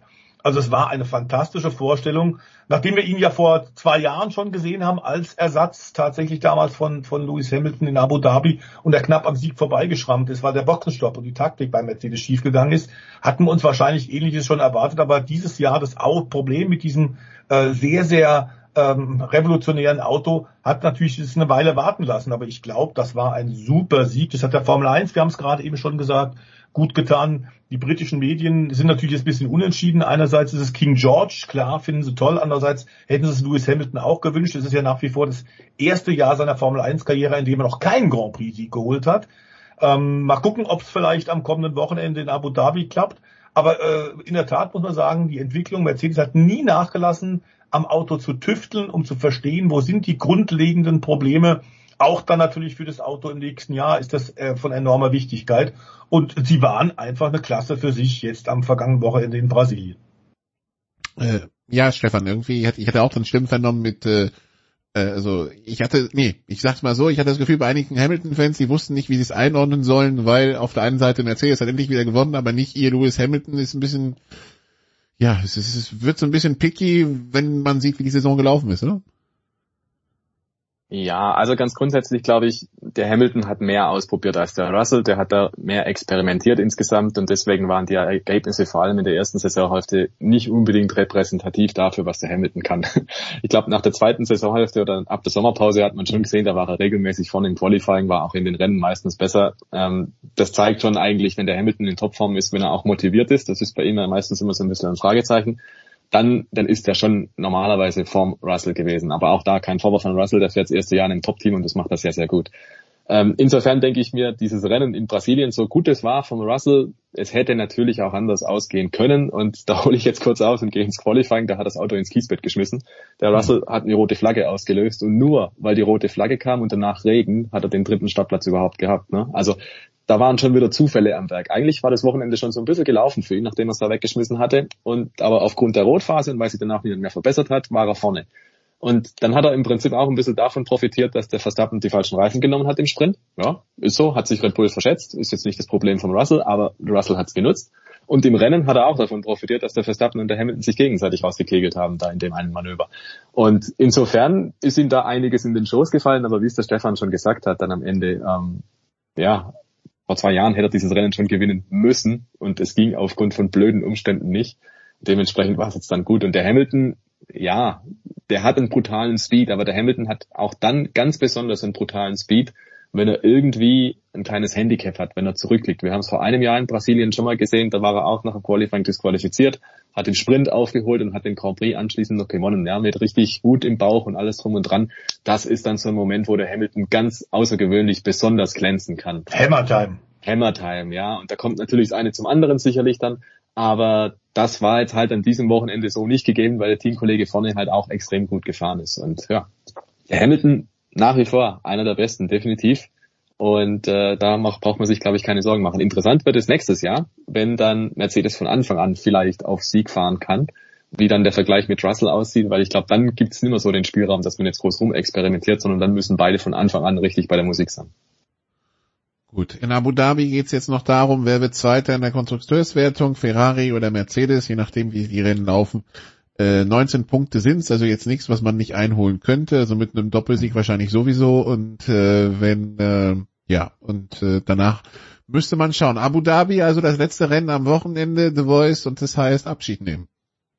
Ja, es heißt Abschied nehmen, natürlich vor allem aus deutschsprachiger Sicht von Sebastian Vettel, ähm, der sich das selber, sollte man nochmal sagen, äh, ausgesucht hat. Ähm, es ist nicht so, dass keiner ihn mehr wollte. Ähm, also er hat tatsächlich als ein Spitzenathlet, als Topmann, als vierfacher Weltmeister sein eigenes Schicksal in die Hände genommen, hat früh in diesem Jahr Team schon informiert und hat gesagt, okay, das war's jetzt für mich. Ähm, das haben wir ja bei vielen anderen großen Fahrern so in der Form auch nicht gehabt, die dann vielleicht zu lange gewartet haben. Das kann man ihm nicht vorwerfen und es ist tatsächlich... Nicht nur in der Formel 1 übrigens, ja. Also es gibt viele Sportler, die es verpasst haben. Ja, ja genau. Ähm, also in der Tat, das ist schon mal toll, aber so kennen wir ihn eigentlich auch. Er war immer ein, ein zwar bodenständiger, aber sehr selbstbewusster äh, Athlet und, und Sportler, der weit über den eigenen Tellerrand immer rausgeguckt hat. Ähm, das wird zum Beispiel fehlen, der Formel 1, als, als äh, einer auch vielleicht hier und da mal Mahner. In diesem Jahr hat er ja auch äh, unter anderem des Öfteren äh, gesagt äh, und, und mit, mit Taten dann unterstrichen, dass die Formel 1 zu sehr stehen, stehen bleibt und sich tatsächlich den, den neuen äh, Entwicklungen in der Umwelttechnologie nicht weit genug öffnet. Das ist auch richtig, äh, da hat er völlig recht. Er ist natürlich auch einer, der viermal Champion war, dem man zuhört. Also ähm, wenn Kevin Magnussen sowas sagen würde, würden die alle Leute nur die Schulter zucken und sagen, was will denn der eigentlich? Aber wenn du natürlich so dir ein Image aufgebaut hast, dann, dann kannst du durchaus auch mal kritisch sein und äh, den Finger in die Wunde legen. Das hat er oft getan. War es nicht zu schade für. Hat ja lange Zeit auch in der Fahrergewerkschaft gearbeitet, auch dort sich sehr eingesetzt, viel getan, viel für die Sicherheit getan. Ich glaube tatsächlich, der wird der Formel 1 fehlen. Ich meine, dem Stefan und mir ohnehin, weil wir natürlich auch äh, klar mit Michael Schumacher und dann mit Sebastian Vettel groß geworden sind und jahrzehntelang verwöhnt worden sind, wie viele deutsche, deutsche und deutschsprachige Fans eben von großen Stars und erfolgreichen Rennfahrern in der Formel 1. Äh, dass das irgendwann mal zu Ende sein würde, war auch klar. Ähm, dass er jetzt nach äh, zwei Jahren bei Aston Martin, die eher mittelprächtig waren, jetzt äh, sich zurückzieht und keine große Lust mehr verspürt, kann man auch nachvollziehen. Wobei wir nochmal sagen sollten, sowohl von Ferrari wie auch von Aston Martin kommen wahnsinnig äh, tolle und, und freundliche und, und, und äh, aufmunternde Worte, die sagen, also er wird äh, uns, uns fehlen. Er hat sowohl bei Aston Martin wie auch bei Ferrari tatsächlich eine Menge, Menge mehr getan, als die reinen Ergebnisse abzuliefern. In Sachen Arbeitsmethodik und, und äh, Aufmerksamkeit für Details hat er eben auch Aston Martin weitergebracht, genau wie Ferrari, weil er eben auch so ein unermüdlicher Arbeiter ist. Aber bei Ferrari müssen wir auch sagen, hat das eben nicht geschafft, wie damals Schumi. Äh, vielleicht, weil tatsächlich, anders als bei Schumi, ähm, auch die, der gesamte Rahmen dann nicht so war, denn Schumacher hatte dann mit Jean Todt, mit äh, Ross Braun, ähm, mit Rory Byrne äh, Techniker und, und Manager um sich rum gehabt, die tatsächlich auf ihn gehört haben, mit denen er sich weit mehr als nur als Rennfahrer hat austauschen können und das ganze Team mitentwickelt hat. Ähm, das war bei Sebastian nicht der Fall. Das haben wir vor allem am Ende gemerkt, als es zwischen Binotto und ihm einfach nicht mehr richtig geklappt hat. Aber trotzdem gab es auch von Ferrari äh, tolle, tolle äh, Aussagen. Und ähm, er wird einfach fehlen. Ich glaube, dass er mit sich selber im Reinen ist, egal wie das letzte Rennen jetzt läuft, er wird das genießen. Und dann wird man sehen, was er hinterher tut. Äh, für die Formel 1 ist es schade. Noch irgendwas hinzuzufügen, Stefan? Nee, ist so. Ist so. Gut, was erwartet uns sonst noch in Abu Dhabi vielleicht, Stefan, um's, äh, um, um, um, um den Kreis zu schließen? Also wir hatten jetzt, wir hatten den Doppelsieg von Mercedes haben wir schon mal gestrichen. Was bleibt noch, worauf wir uns vielleicht, äh, worauf man hinfiebern könnte, ob es passiert? Ja, es sind schon noch so ein paar Fragen offen. Ähm, die Endpositionen in der Gesamtwertung hinter den Weltmeistern, zum Beispiel Platz zwei Perez oder Leclerc. Und da gibt's ja die Info von Red Bull, dass der Verstappen sich schon für den Perez stark machen wird, wenn es sich denn ergibt. Äh, ich glaube, das ist die große Frage. Ähm, würde der Verstappen wirklich Platz machen für Perez, wenn es dem was bringt? Also darauf wird das Augenmerk liegen. Ansonsten, ja, so das ganz große Feuerwerk, auch wenn es das mit Sicherheit gibt am Ende des Rennens, äh, auf sportlicher Seite wird es nicht geben, weil Abu Dhabi ist halt leider jetzt nicht so eine tolle Rennbahn, ne? ähm, sondern das ist halt, ja, die haben sich das Teuerste, Finale gekauft, sagen wir es doch mal so, genau. Und ähm, deswegen dürfen die das Finale ausrichten. Und mir wäre es auch völlig okay, wenn wir nicht äh, an solche Orte fahren müssten, aber ja, das ist jetzt halt leider so. Und ich fände es zum Beispiel viel besser, wenn jemand oder wenn jemand, wenn eine Strecke wie Brasilien oder Suzuka ein Finale kriegen würde, weil das ist eine würdige Strecke meiner Meinung nach. Und eine gewachsene Strecke. Und auch wo man irgendwo weiß, da kann vielleicht was passieren, was irgendwie außergewöhnlich ist. In Abu Dhabi letztes Jahr ist auch was Außergewöhnliches passiert, das wissen wir alle, aber aus anderen Gründen. Deswegen, Das war aber also- neben der Strecke im Ja. Grunde genommen, ne? Das hatte ja leider nichts das mit der Strecke zu tun. Im Tower der Rennleitung unter anderem, ja. Genau. Die Höhenluft im Tower der schauen wir- Rennleitung. Schauen wir mal, was es wird dieses Mal. Aber was wir vielleicht noch sagen sollten, nun leben ja äh, Stefan und ich tatsächlich, genau wie Christian Nimmervoll und wie viele Kollegen, die hier tatsächlich auch mitarbeiten, äh, vom Motorsport und haben tatsächlich es geschafft. Äh, und da sehen wir uns ein bisschen wie die Auserwählten, äh, Passion und Profession tatsächlich miteinander zu verbinden, wie viele andere ja im deutschen Sportradio auch, die als Experten äh, auftauchen, egal ob es nun Stick and Ball Games ist oder was auch immer. Das ist eine Fügung, das ist was ganz Außergewöhnliches und Besonderes. Aber klar ist auch, wir haben eine große Motorsportbegeisterung. Ich kann jetzt für mich nur sagen, dieser Grand Prix Abu Dhabi, A, brauchen wir ihn nicht als Abschluss und B, haben wir einfach jetzt schon zu viel Rennen. Also äh, entschuldige bitte, das brauchen wir nicht so viel Formel 1 Rennen. Äh, Das ist mir jetzt gerade in den letzten Wochen aufgefallen, auch noch bevor die Titelentscheidung gefallen war. Wir haben einfach ein bisschen zu viel Grand Prix. Das haben wir ein paar Mal hier schon gesagt und mir wird es jetzt, in den letzten Wochen ist es nochmal richtig deutlich klar geworden. Aber es werden eher mehr als weniger, ne? So ist es. Geht in die falsche Richtung. Gut, dann wollen wir schauen, was in Abu Dhabi so los ist, bevor die Welt dann ein paar Emirate weiterschaut. Und äh, ja, danke The Voice, danke Stefan. Hier geht's weiter mit dem Producer. Viel Spaß dabei. Big Show 586 bei Sportradio 360.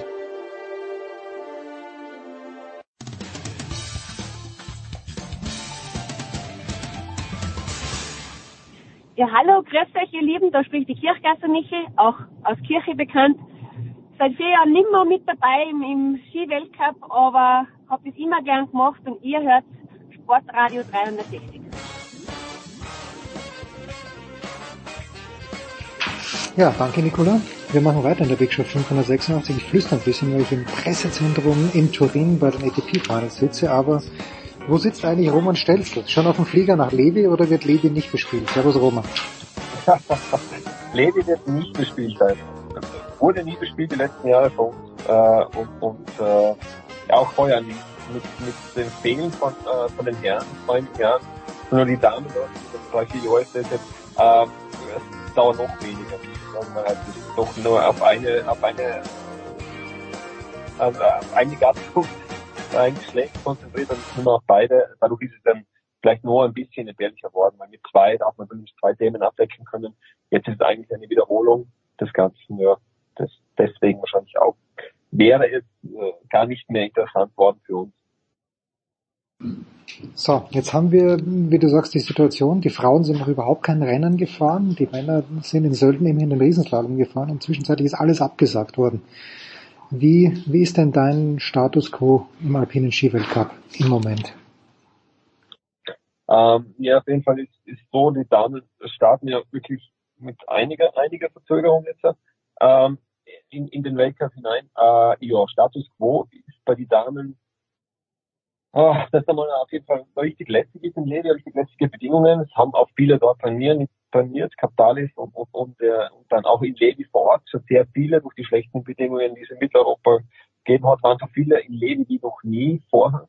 Also die kennen die Bedingungen wirklich ideal jetzt schon äh, und, und die kosten es auch richtig gut aus. Ähm, ja, man, es wird jeder mal hungrig sein, es wieder rennen zu sehen. Äh, Lake Louise ist, ist gesichert, schaut top aus bei den Herren die Woche drauf. Killington so lala. Äh, und äh, man wird, also ich glaube, dass es richtig lästig ist und es wird sich auf das alte Duelle hinauslaufen, äh, Möhova und, und Schifrin. Äh, und äh, eventuell Katharina Rinsberger, wenn wenn sie aufgeht mit dem neuen Trainer, mit Ligio Magoni. Äh, ja, richtig lässiger Rennen und, und, und wird auch richtig cool äh, sein, dass jetzt mal losgeht, weil die Pause doch sehr lange ist und vor allem länger als gedacht. Früher war es ja klassisch, ist auch nicht so lange her, dass Sölden war und dann war ein Monat Pause und dann mal Levi und dann ist man nach Kanada gegangen. Ähm, jetzt ist es, äh, ist es so, dass das, äh, der Kalender ja sinnloserweise gestopft wurde, sinnloserweise, wie sich jetzt herausgestellt hat, weil äh, keiner ins Zermatt fahren konnte, vielleicht zu, zu früh angesetzt worden ist. Ja, einfach schwierig, war früher auch später. Ähm, hatte damals das Problem, dass es vor Lake Louise war, was wieder erschwerend war, weil natürlich keiner fahren wollte, weil jeder gesagt hat, ich gehe lieber nach Kanada. Ähm, äh, aber umso größer ist der Hunger jetzt, schätze ich. Ja, mein, also meiner Meinung nach. Für, mein, für mich ist der Hunger groß. Ich meine, für dich, wie geräuschlos ist die Geschichte mit Livio Magoni, du hast ja angesprochen, über die Bühne gegangen. Ist ja doch was Besonderes, dass da jemand seinen Privattrainer im Grunde genommen bekommt. Also der Hirscher früher, klar, das war was anderes, aber Linsberger ist nicht Hirscher.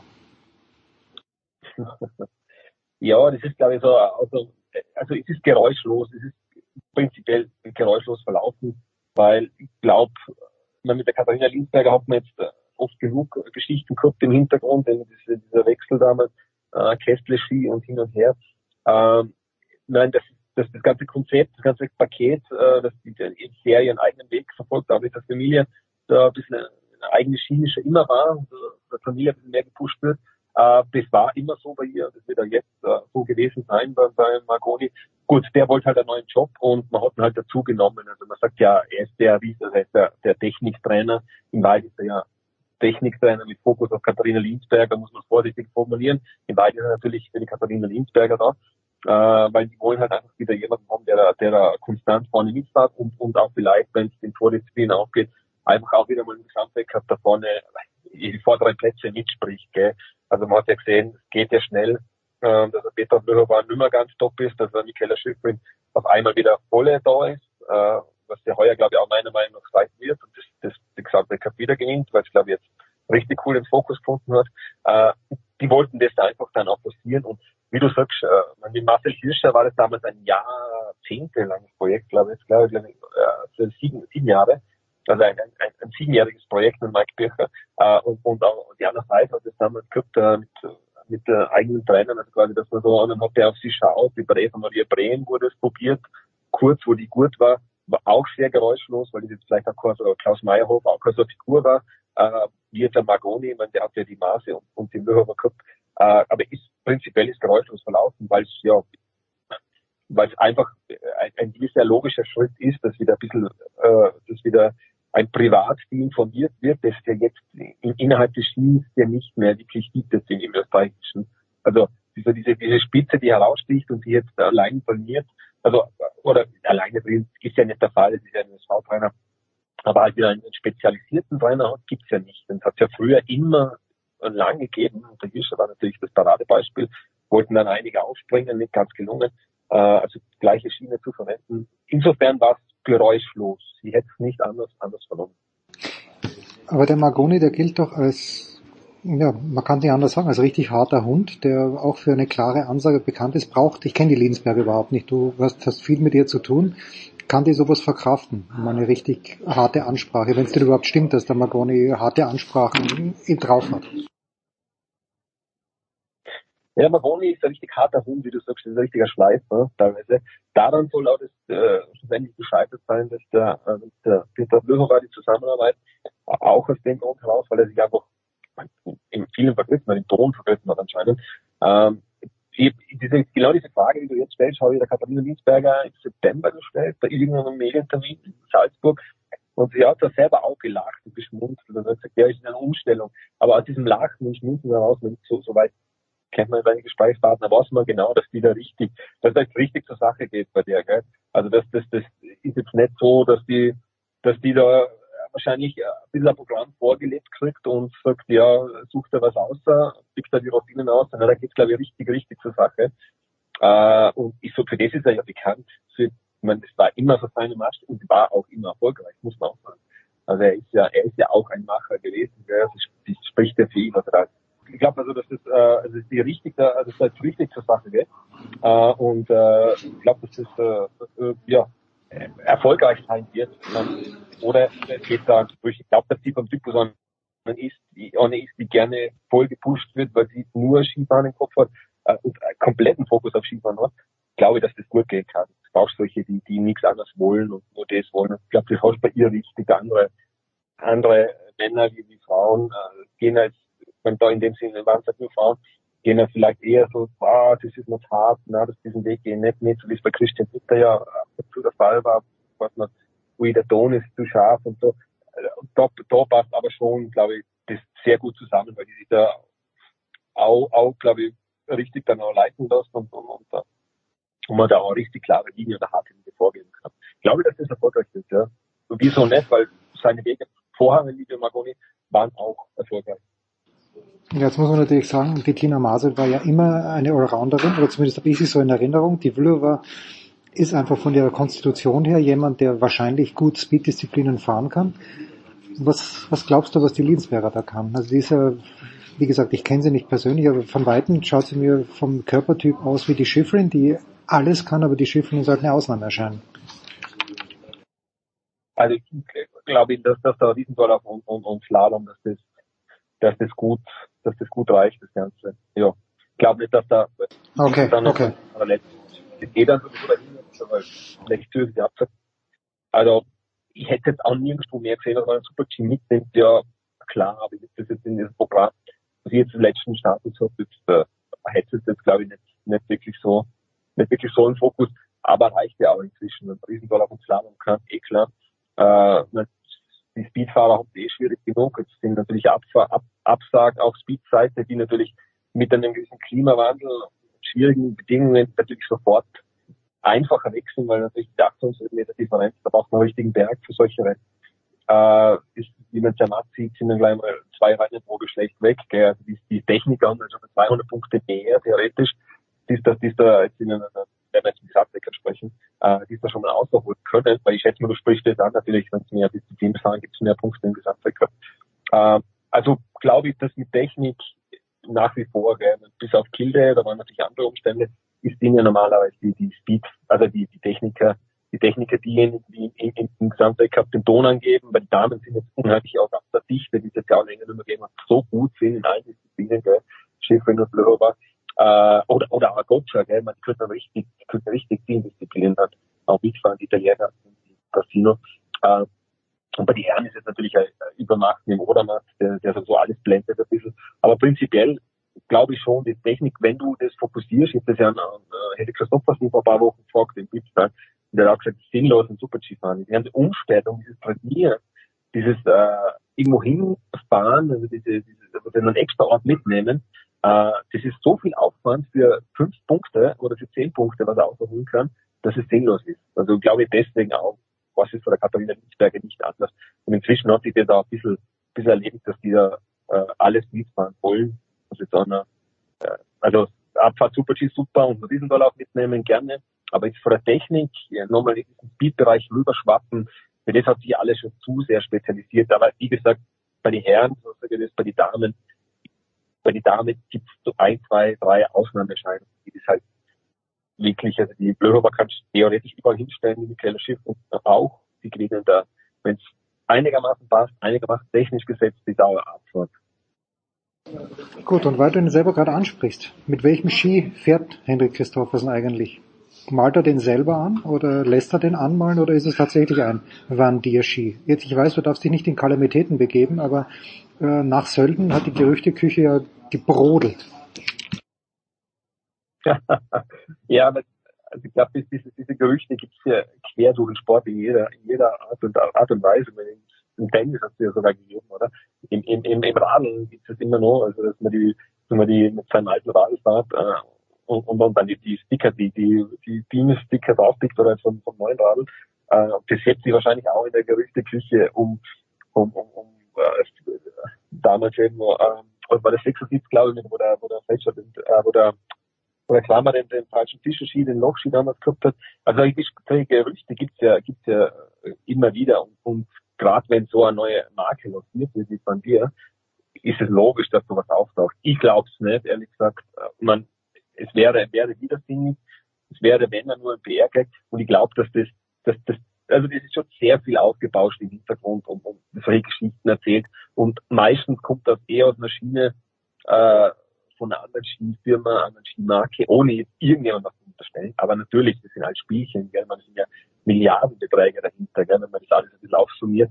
Äh, und, und äh, ist sicher, es sind alle sauer, weil der Hischer und der Toni Giger sind gegangen und der Toni Giger hat auf seinem, auf seinem Computer jeden Ski vermessen und eingespeichert und als Statistikfanatiker, der weiß ja, der kennt ja aus dieser Datenbank schon schon Ski nachmachen, aber es ist ja eben das Wort nachmachen. Ich habe mit dem Toni Giger auch schon ein längeres Gespräch gehabt in Salzburg damals im Großen Main und da hat er auch gesagt, ich, ich meine was Neues und immer Innovatives, aber es lässt sich keiner in die Ski einschauen. Es lässt sich ja, sagt ja keiner, was das Innovative ist, weil erstens ist es vielleicht keins, zweitens äh, ist es dann schon wieder so innovativ, dass man nichts fragen möchte. Gell? Kann man ja beide, beide Spekulationen anfangen. Und aus dem heraus ist natürlich Atomic und auch wenn die Atomikfahrer rede, streiten an Marco Schwarz oder Manu Feller, was mir jetzt aktuell gerade einfällt, natürlich sind die ein bisschen sauer, aber, aber die werden wahrscheinlich auch ein bisschen angestachelt worden sein. Weil das nämlich so ist, dass wir sagen, ja, der hat natürlich für Atomic jahrelang profitiert, der weiß natürlich für Atomic, ja, die Ski funktionieren, Ski gebaut werden, das Anführungszeichen auch. Ähm, äh, und jetzt nimmt das Wissen mit und macht eine neue Marke. Und da kann schon sein, dass dann, noch, dass dann aus dem heraus, dass quasi dann sagen, du, wahrscheinlich ist der nur über Peaks, wahrscheinlich haben sie gar nicht gescheit erfunden, oder? Vielleicht haben sie den Stuhlfelden den Spiel dann weggehauen, also Stuhlfelden, wo da sind, mit Augment, äh, an die Bull. Vielleicht haben sie den Ski dann weggeschmissen und haben einfach auf Papier, äh, ein Rotignol Papier aufgepickt. Äh, eher so, dass es äh, lancierte Gerüchte sind, ehrlich gesagt, dass, das, dass, dass, da wirklich was dahinter ist. Okay, dann äh, hören wir on, on this note auf. Roman, es hat leider eine Verletzung gegeben und Van dir, wenn ich nicht ganz falsch informiert bin, Max Franz, der fährt ja den Van dir. Was ist da passiert? Ähm, ist das auch irgendwie den, den schwierigen Umständen geschuldet, dass er doch zu dieser Jahreszeit relativ wenig Schnee liegt? Was, was kannst du uns über diesen Unfall erzählen? Ja, Max Franz, ja, meine Fahrt Augment, Augment, äh, das ist die Skimarke, die aufgekauft oder aufgekauft wurde von, von Red Bull und von dir, schlussendlich von Red Bull, das bei von dir eingestiegen ist, äh, Augment aufgekauft hat, inklusive alten Stützpunkt von Stuhl, äh, in Stuhlfelden jetzt da haben, bei, äh, das viel. Ähm, äh, ja, der Max Franz ist mir ein paar hängen geblieben, hat ausgehäubelt und äh, die Bedingungen waren super. Beide Unterschläge gebrochen, zwei Frakturen. Äh, die Bedingungen waren super, äh, was ich gehört habe von, Marco Pfeiffer, von, von äh, österreichischen Rennsportleiter. Ja, klingt für mich nach einem klassischen, äh, klassischen Fehler, klassischen Fehler, zweiten Tor eine, wahrscheinlich zu verbissen, das Ganze angegangen. Ich hätte, ich hätte jetzt kein Video gesehen, wo, wo das jetzt äh, aufbereitet ist, aber alleine das, wie es geschildert worden ist, klingt einmal einfach nach, nach einem Fehler, also aus dem Tor hängen geblieben. Ja, ich meine, für Max Franz ganz bitter. Man hat da auch schon, auch schon ein Weltcup-Rennen gewonnen, das ist aber der, bei der WM 2017 äh, Dritter geworden. Äh, ich glaube, er ist 33, schlag, äh, bitte, das ist Ja, ich glaube auch, ich glaube auch, ja, ich habe gelesen 33, glaube ich. Und, und natürlich eine Wahnsinn, eine lange Verletzungsgeschichte. Und äh, für ihn persönlich ist es natürlich ein Wahnsinn. Jetzt, in Wahrheit muss ich natürlich sagen, so schön es war, das war es jetzt, gell. Bei aller Liebe natürlich, gell, der, der kennt sich auch seit Jahren. Man war ja seit, war damals der große Trainingsbuddy von, von Marcel Hirscher zeitlang und da war ja natürlich hört man auch diese äh, diesen Streichfilm äh, One Hell of a Ride, wo es damals sich gegenseitig gepusht haben. Also der, der war auch wirklich, äh, also der war auch, war auch wirklich gut. Und, aber das, so das ganz konstant, das ist das ganz vorne einfallen, hat halt immer gefällt, hat immer kämpft. Und jetzt ist natürlich ganz bitter, gell, so eine Geschichte, weil der gab mit sich so selber gehadert hat, immer wieder, und, und du gemerkt hast, ah, es will nicht wirklich hinhauen, klappt nicht, dass er wirklich mit der Konstant vorne was gescheit hat. Und dann jetzt sowas noch, gell. Also, in aller Ehe, wenn er sagt, er tut sich das nochmal an, also, ja, eine schwierige Geschichte. Man natürlich mag ich nicht sagen, ich weiß auch mit einer unter, doppelter Unterschenkelfraktur, aber ja, wahrscheinlich wird wahrscheinlich wird es das gewesen sein. Aber ich kann jetzt nicht sagen, ob das jetzt äh, von der Skifirma ein Fehler ist. Man war, ich glaube, schon Zeit lang Moment, äh, was jetzt in dem Sinn äh, autark sein will von Partier, also Partier und Augmente zwei Paar die soll noch nie, soll ja nie eine Fusion geben. Und die Energiegesellschaft, Politikgesellschaft hat gesagt, das ist der Geschäftsführer bei Partier, äh, sie sollen auch beide eingestellt bleiben, das wollen sie auch irgendwie fusionieren. Und ich glaube auch, dass, dass, dass da nicht viel äh, vermischt worden ist. Also ich glaube, kann ich da nicht sagen, dass da irgendwo was Neues, falsch Innovatives gewesen war. Das kann man nicht vorstellen. Das klingt für mich nach einem klassischen, klassischen Skifehler. Und der sucht den Skier aus. Der wird ja genug Skibare dabei und zumindest, äh, um sich da jetzt auch einen Aussatz zu suchen. Ja, das wollte ich auch nicht unterstellen. Ich habe nur das gelesen und ich fand das äh, insofern spannend, dass da im ersten Satz steht äh, Fraktur des linken Unterschenkels, im zweiten steht äh, dann übrigens auch Fraktur des rechten Unterschenkels. Also da hat mich nur interessiert, wie es zustande gekommen ist. Roman, ich danke dir ganz herzlich. Vielleicht haben wir nächste Woche wieder Muße und schauen wir mal, was die Frauen in Levi geleistet haben. Wir machen eine kurze Pause in der Big Show 586.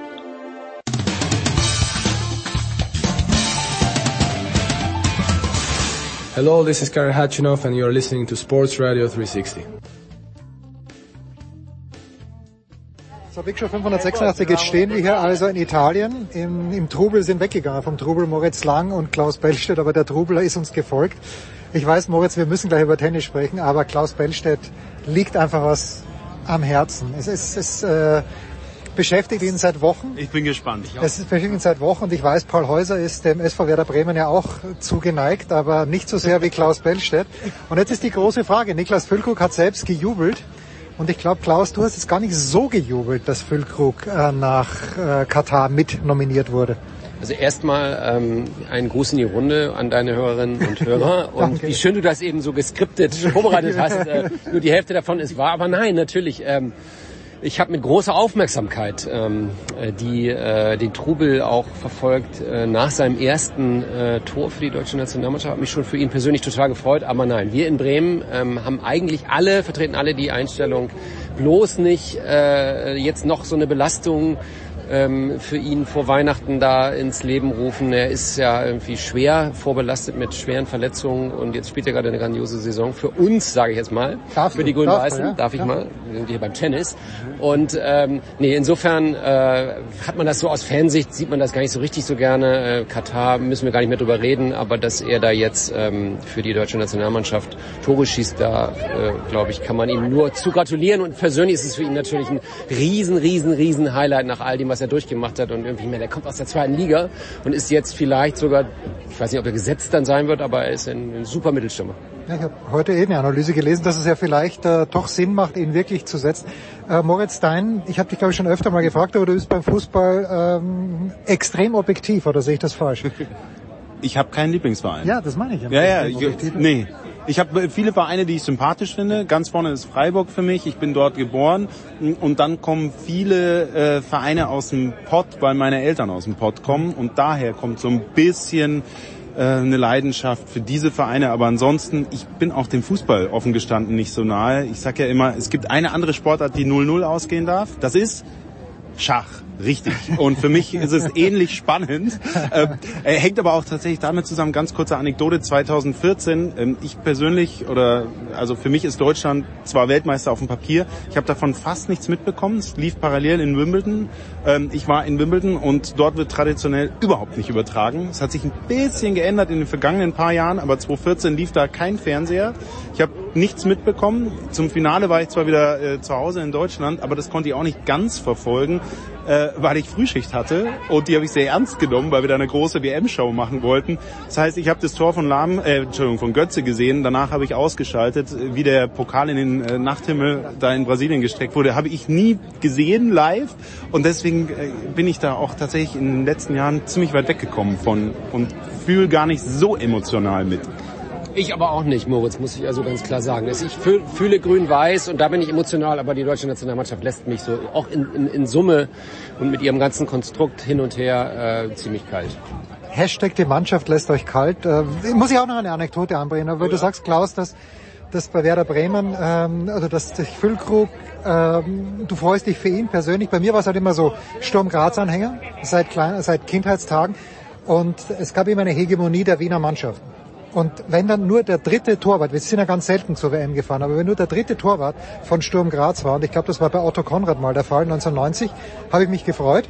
Und 1998, äh, da war ich extrem sauer auf unseren Teamchef Herbert Prohaska, weil Sturm Graz da österreichischer Meister geworden ist. Mit dem unfassbaren Trio Hannes Reinmeier, Mario Haas und Ivica Vastic. Und Prohaska hat die nicht spielen lassen, weil Andy Herzog, du kennst ihn als Bremer, natürlich. und Toni Polster natürlich hauptverantwortlich dafür waren, dass Österreich sich qualifiziert hat. Aber bei der WM waren die drei Sturmspieler, das hätte gepasst. Und da haben wir nur ein Spiel gewonnen und ich glaube, dass äh, nee, wir haben zweimal unentschieden gespielt. Ivo Vastic, der auch für Duisburg gespielt hat, wie sich deutsche Fans erinnern werden, selbstverständlich hat dann das Tor gemacht. Gut, jetzt sind wir hier wir schauen auf das Stadio, was ist das, Olympico? Ja, ja. FC Turin spielt da.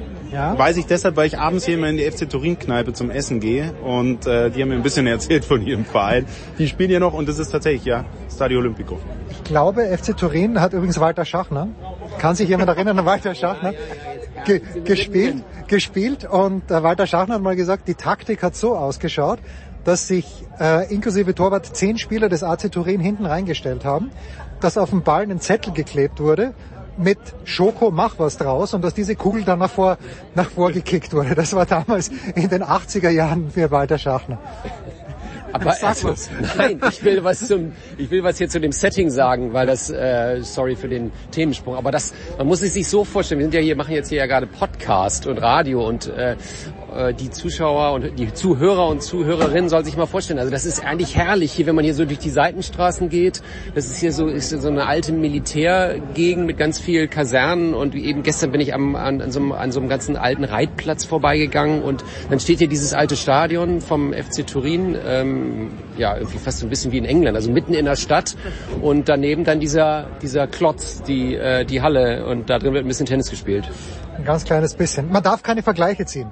Felix.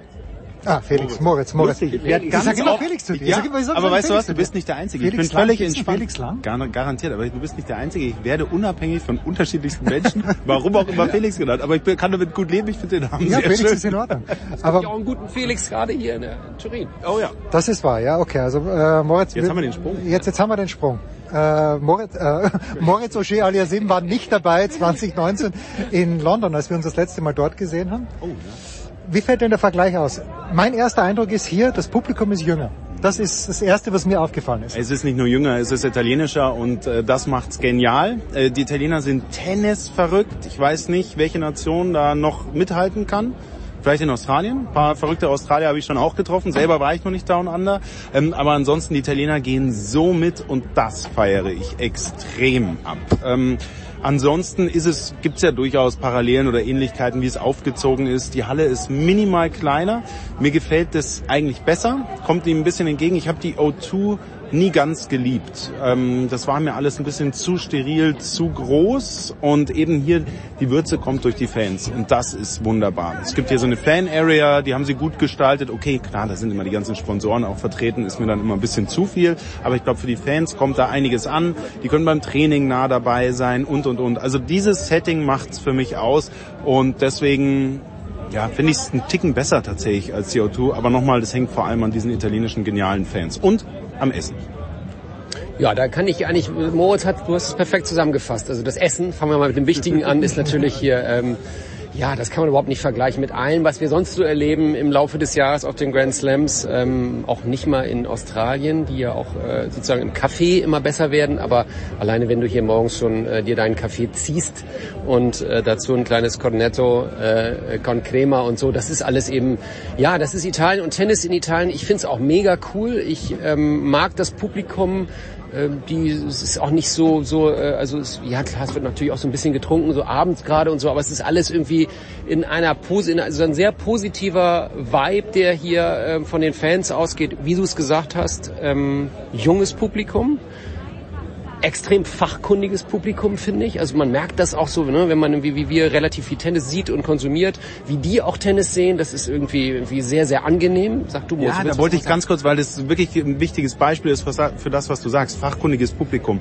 Da wart ihr, glaube ich, noch nicht da. da. Nadal gegen Taylor Fritz. Ja. Alle natürlich, also die Halle zu, ich würde mal sagen 100% für Taylor, äh, für Rafa Nadal und haben den unterstützt. Aber bei jeder Vorhand, und die waren so gut anzusehen von Taylor Fritz, die ein sensationeller Winner wurde, sind die aus den Stühlen gegangen und haben applaudiert für den US-Amerikaner, obwohl sie Rafa Nadal unterstützt haben. Und das sagt mir immer, okay, wir haben ein fachkundiges Publikum, wir haben welche, die wollen Tennis auf höchstem Niveau sehen. Die haben ihre Lieblingsspieler, die unterstützen sie natürlich mehr, ähm, auch zwischen den Punkten, aber äh, sie sehen und äh, erkennen die guten Punkte des Gegners auch an, die sie nicht unterstützen und honorieren das. Und das macht's für mich immer aus.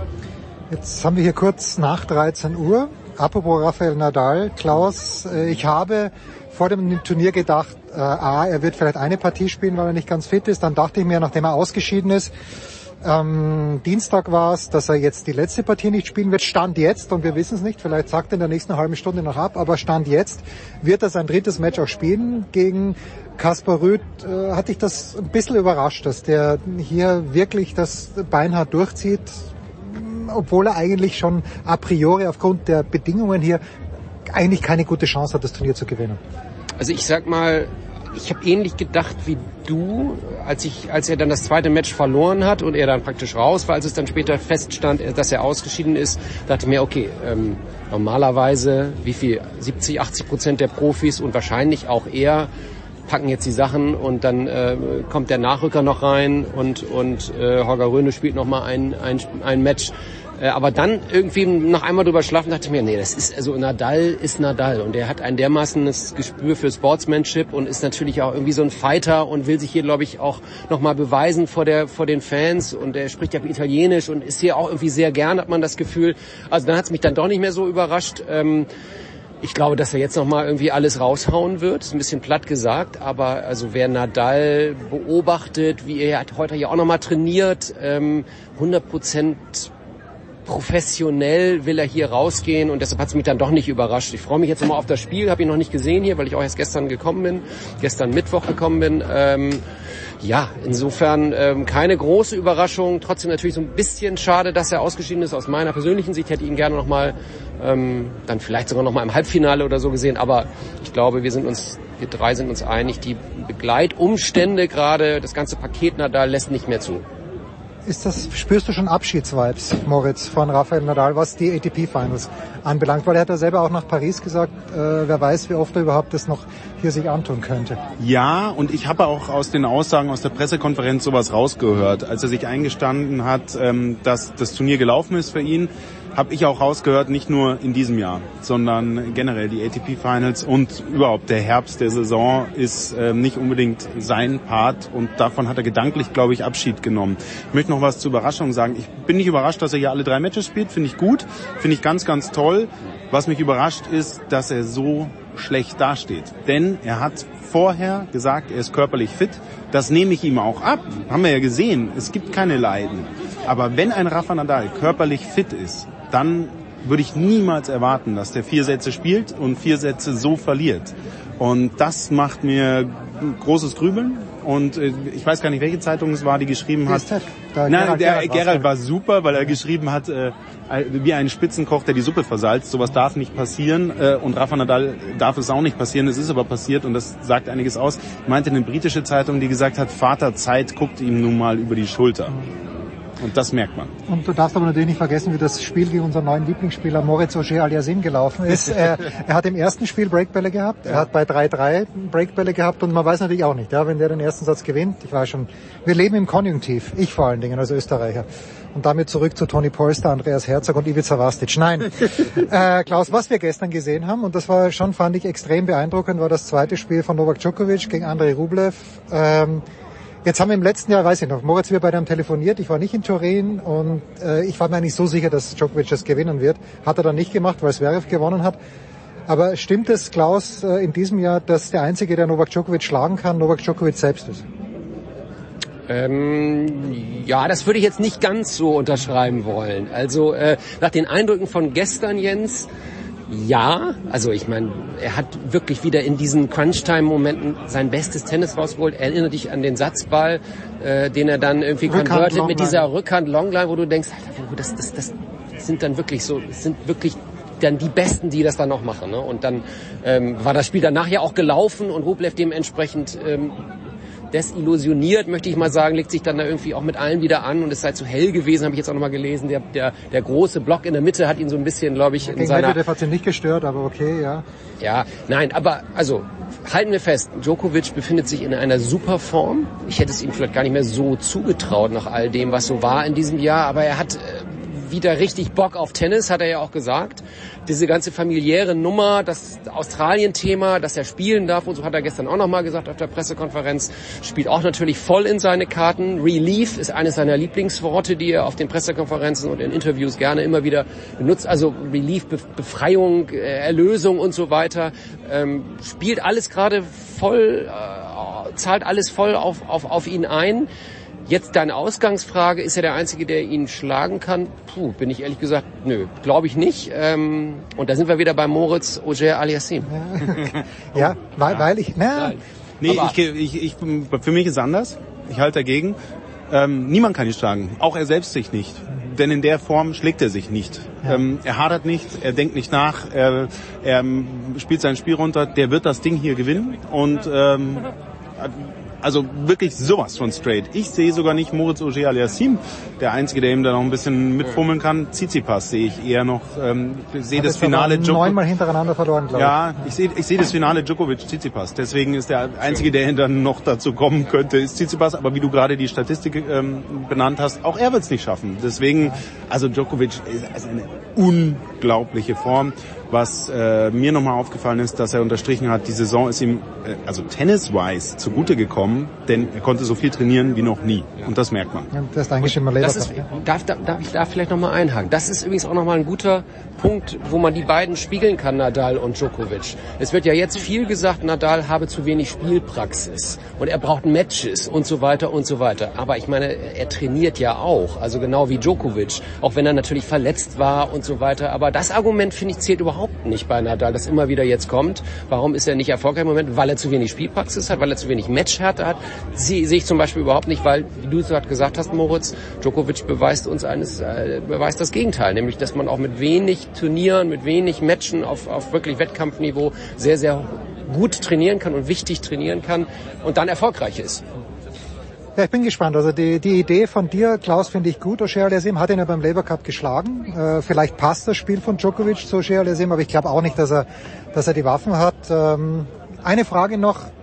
Gestern Abend Andrea Gaudenzi überreicht äh, Carlos Alcaraz den Pokal für den besten Spieler des Jahres und es tut mir leid, gut für Alcaraz, aber Alcaraz ist nicht der beste Spieler des Jahres. Boah, ja, Novak Djokovic ist Immer noch, ist Ja, immer noch ja. der beste Spieler, ja, tut mir leid. Ja klar, also es kommt Dann ja haben dazu. sie Es 11 ist- 11.000 Punkte weggenommen. Richtig. Also er hat sich selbst 11.000 Punkte weggenommen, muss man auch sagen, ja. Ja, und Wimbledon. Ja, genau. Also die habe ich schon- die habe ich schon mit Achso, die hast du mit eingezahlt, ja. eingezahlt, ja. Ja, und trotzdem passt es irgendwie ja. zu dem, was wir erleben. Denn, oh Gott, wie viele Jahre wünsche ich mir endlich diesen Durchbruch der jungen Generation. Und jetzt ist es endlich soweit. Übrigens, in dem eine Generation ja fast übersprungen wird. Ähm, ja. Das ist hochinteressant, was wir da gerade erleben. Ja, ähm, und äh, aber von daher kann ich das so stehen lassen und sehe ihn da auch, weil ähm, okay, für 2020, 2022 mag das gelten, was du sagst. Djokovic tatsächlich ist der beste Spieler, aber ich sehe eher, dass die Reise mit ihm weitergehen wird, mit äh, Carlos Alcaraz. Und von daher geht es für mich total in Ordnung, was wir da erlebt haben. Auch wenn ich die Punktesituation tatsächlich auch kritisch sehe, Wimbledon allen voran, das hätte nicht stattfinden dürfen, meiner Meinung nach. Ähm, und der Rest das hat hätte nicht stattfinden dürfen, das hätte nicht Nein, sein die, dürfen, die dass ATP und die WTA, dass ja, die ja, die ja. Punkte rausziehen. Also ganz ehrlich, da machen sie sich hochgradig lächerlich in meinen Augen, ähm, zumal ich die Entscheidung von Wimbledon nicht nur nachvollziehbar, sondern auch richtig fand zu dem Zeitpunkt, ähm, die russischen und belarussischen Spielerinnen und Spieler auszuschließen. Also das ärgert mich tatsächlich, glaube ich, merkt man hier gerade auch. Ähm, die anderen Punkte hat sich Djokovic selbst geraubt mit seiner ganz persönlichen Entscheidung und damit lebt er auch deswegen und ich glaube nicht, dass er denen hinterher trauert. So ist dann Djokovic auch, glaub, meine ich jetzt mal zu interpretieren. Das hakt er ab. Und also nochmal, wenn ich dann den Strich drunter ziehe, sage ich, das ist schon okay, dass wir da Alcaraz sehen und äh, vielleicht hilft es ihm auch, genau mit diesem Selbstbewusstsein weiterzumachen, mit dem er 22 aufgehört hat. Ja, ich glaube, Djokovic traut wahrscheinlich nicht den Punkten hinterher, aber er weiß, dass Australien gewonnen hätte. Ja. Äh, Und dann wäre er eben der Rekordhalter. Und bei den US Open ist immer alles möglich. Und äh, ich meine, Alcaraz hatte da drei Partien gehabt, die er genauso gut verlieren hätte können. Ja, ich finde auch. Ich finde auch gerade US Open, du sprichst es nochmal an, das, das, das scheint bei mir immer noch so ein bisschen nach und halt nach, ähm, dass er da gewonnen hat. Das ist, ähm, ja, aber ich meine, denk nochmal bitte an die, an die Spiele, die er da abgeliefert hat und sowas. Und der neue Stil, den er da auch vielleicht so ein bisschen äh, nochmal der Welt gezeigt hat. Ich sehe es genau wie Moritz. Ähm, ich, ich, ich freue mich enorm, dass es einen Spieler gibt, und es gibt ja noch zwei, drei andere, denk mal an, an Holger Rühne, über den wir noch gar nicht gesprochen haben, aber ähm, dass es die gibt, ist gut für das Tennis. Und ähm, äh, dass er die Nummer eins ist, äh, fair enough, ist gut. Gut, so, I let you go on this one. Und der Einzige, der richtigerweise den Fußballweltmeister 2022 vorhersagen kann, ist natürlich Moritz Lang, weil er sich nicht für Fußball interessiert und jetzt absolut auf sein Oh, oh, wenn er das hätte sehen können. Moritz ist, ist, ist ganz kurz in die Nachdenkerpose gegangen. Dein Gefühl, dein Bauchgefühl. Ey, ich habe keine Ahnung von den ganzen Ich Kadern, weiß. die da rumgeistern. ähm, ich, mir wurde jetzt von, an, von anderen Leuten, die sich besser auskennen, immer zugerufen, warum nicht ein südamerikanisches Team? Fände ich sehr schön. Ähm, und wenn ich mir dann eins aussuchen darf, das mache ich jetzt einfach mal so rum, äh, sage ich Argentinien. Da bist du voll auf der Linie meines Sohnes, der natürlich die, die, die Messi-Fahne mit ins Bett nimmt. Klaus, was sagst du? Ja, ich, ich ganz genauso. Messi, Messi, Messi, Messi, Messi, wenn nicht die Italiener. Aber da, wissen wir, haben sie gestern gegen Albanien 3-1, habe ich noch in meinem Airbnb gesehen. Achtung, zweimal trifft wer? Grifo, Freiburger. Moritz, ganz, ganz herrlich. Ich dachte, du Äh, Giro Immobile, der wirklich Immobile war beim BVB. Also das ist nein, äh, ich wünsche mir Argentinien auch, ja. Äh, Eins sage ich noch, das verstehe ich nämlich nicht. Die Experten, die ich sonst so gehört habe, die haben alle gesagt, naja, Deutschland ja vielleicht Viertelfinale. Das kapiere ich nicht. Weil wenn ich den Kader mir anschaue, ich finde das total in Ordnung. Oder liege ich da falsch? Was ich, fehlt da? Und ich sage, wenn du im Viertelfinale bist, dann kannst du das Turnier auch gewinnen, weil dann können ganz komische Dinge passieren. Aber Deutschland hat ja, spielen entweder gegen Belgien oder Kroatien wahrscheinlich, wenn sie aus der Gruppe rauskommen, das ist schon mal schwierig. Alles möglich, ich sehe es auch nicht. Ich wünsche mir ein spanisch sprechendes Land oder ein portugiesisch sprechendes Land, außer Portugal. Dann wissen wir es schon. So, und das war's. Danke Klaus, danke Moritz. super. Ja, Äh, gerne, gerne, Das war's für heute. Das war die Big Show auf sportradio360.de. Folgen Sie uns auf Twitter, klicken Sie den Gefällt mir-Button auf unserer Facebook-Seite und abonnieren Sie uns via RSS-Feed oder auf iTunes. Die nächste Ausgabe der Big Show gibt es am kommenden Donnerstag. Bis dahin sollten Sie die Zeit nutzen und die weiteren Angebote auf sportradio360.de wahrnehmen. Play Ball! Da ist gar nichts toll.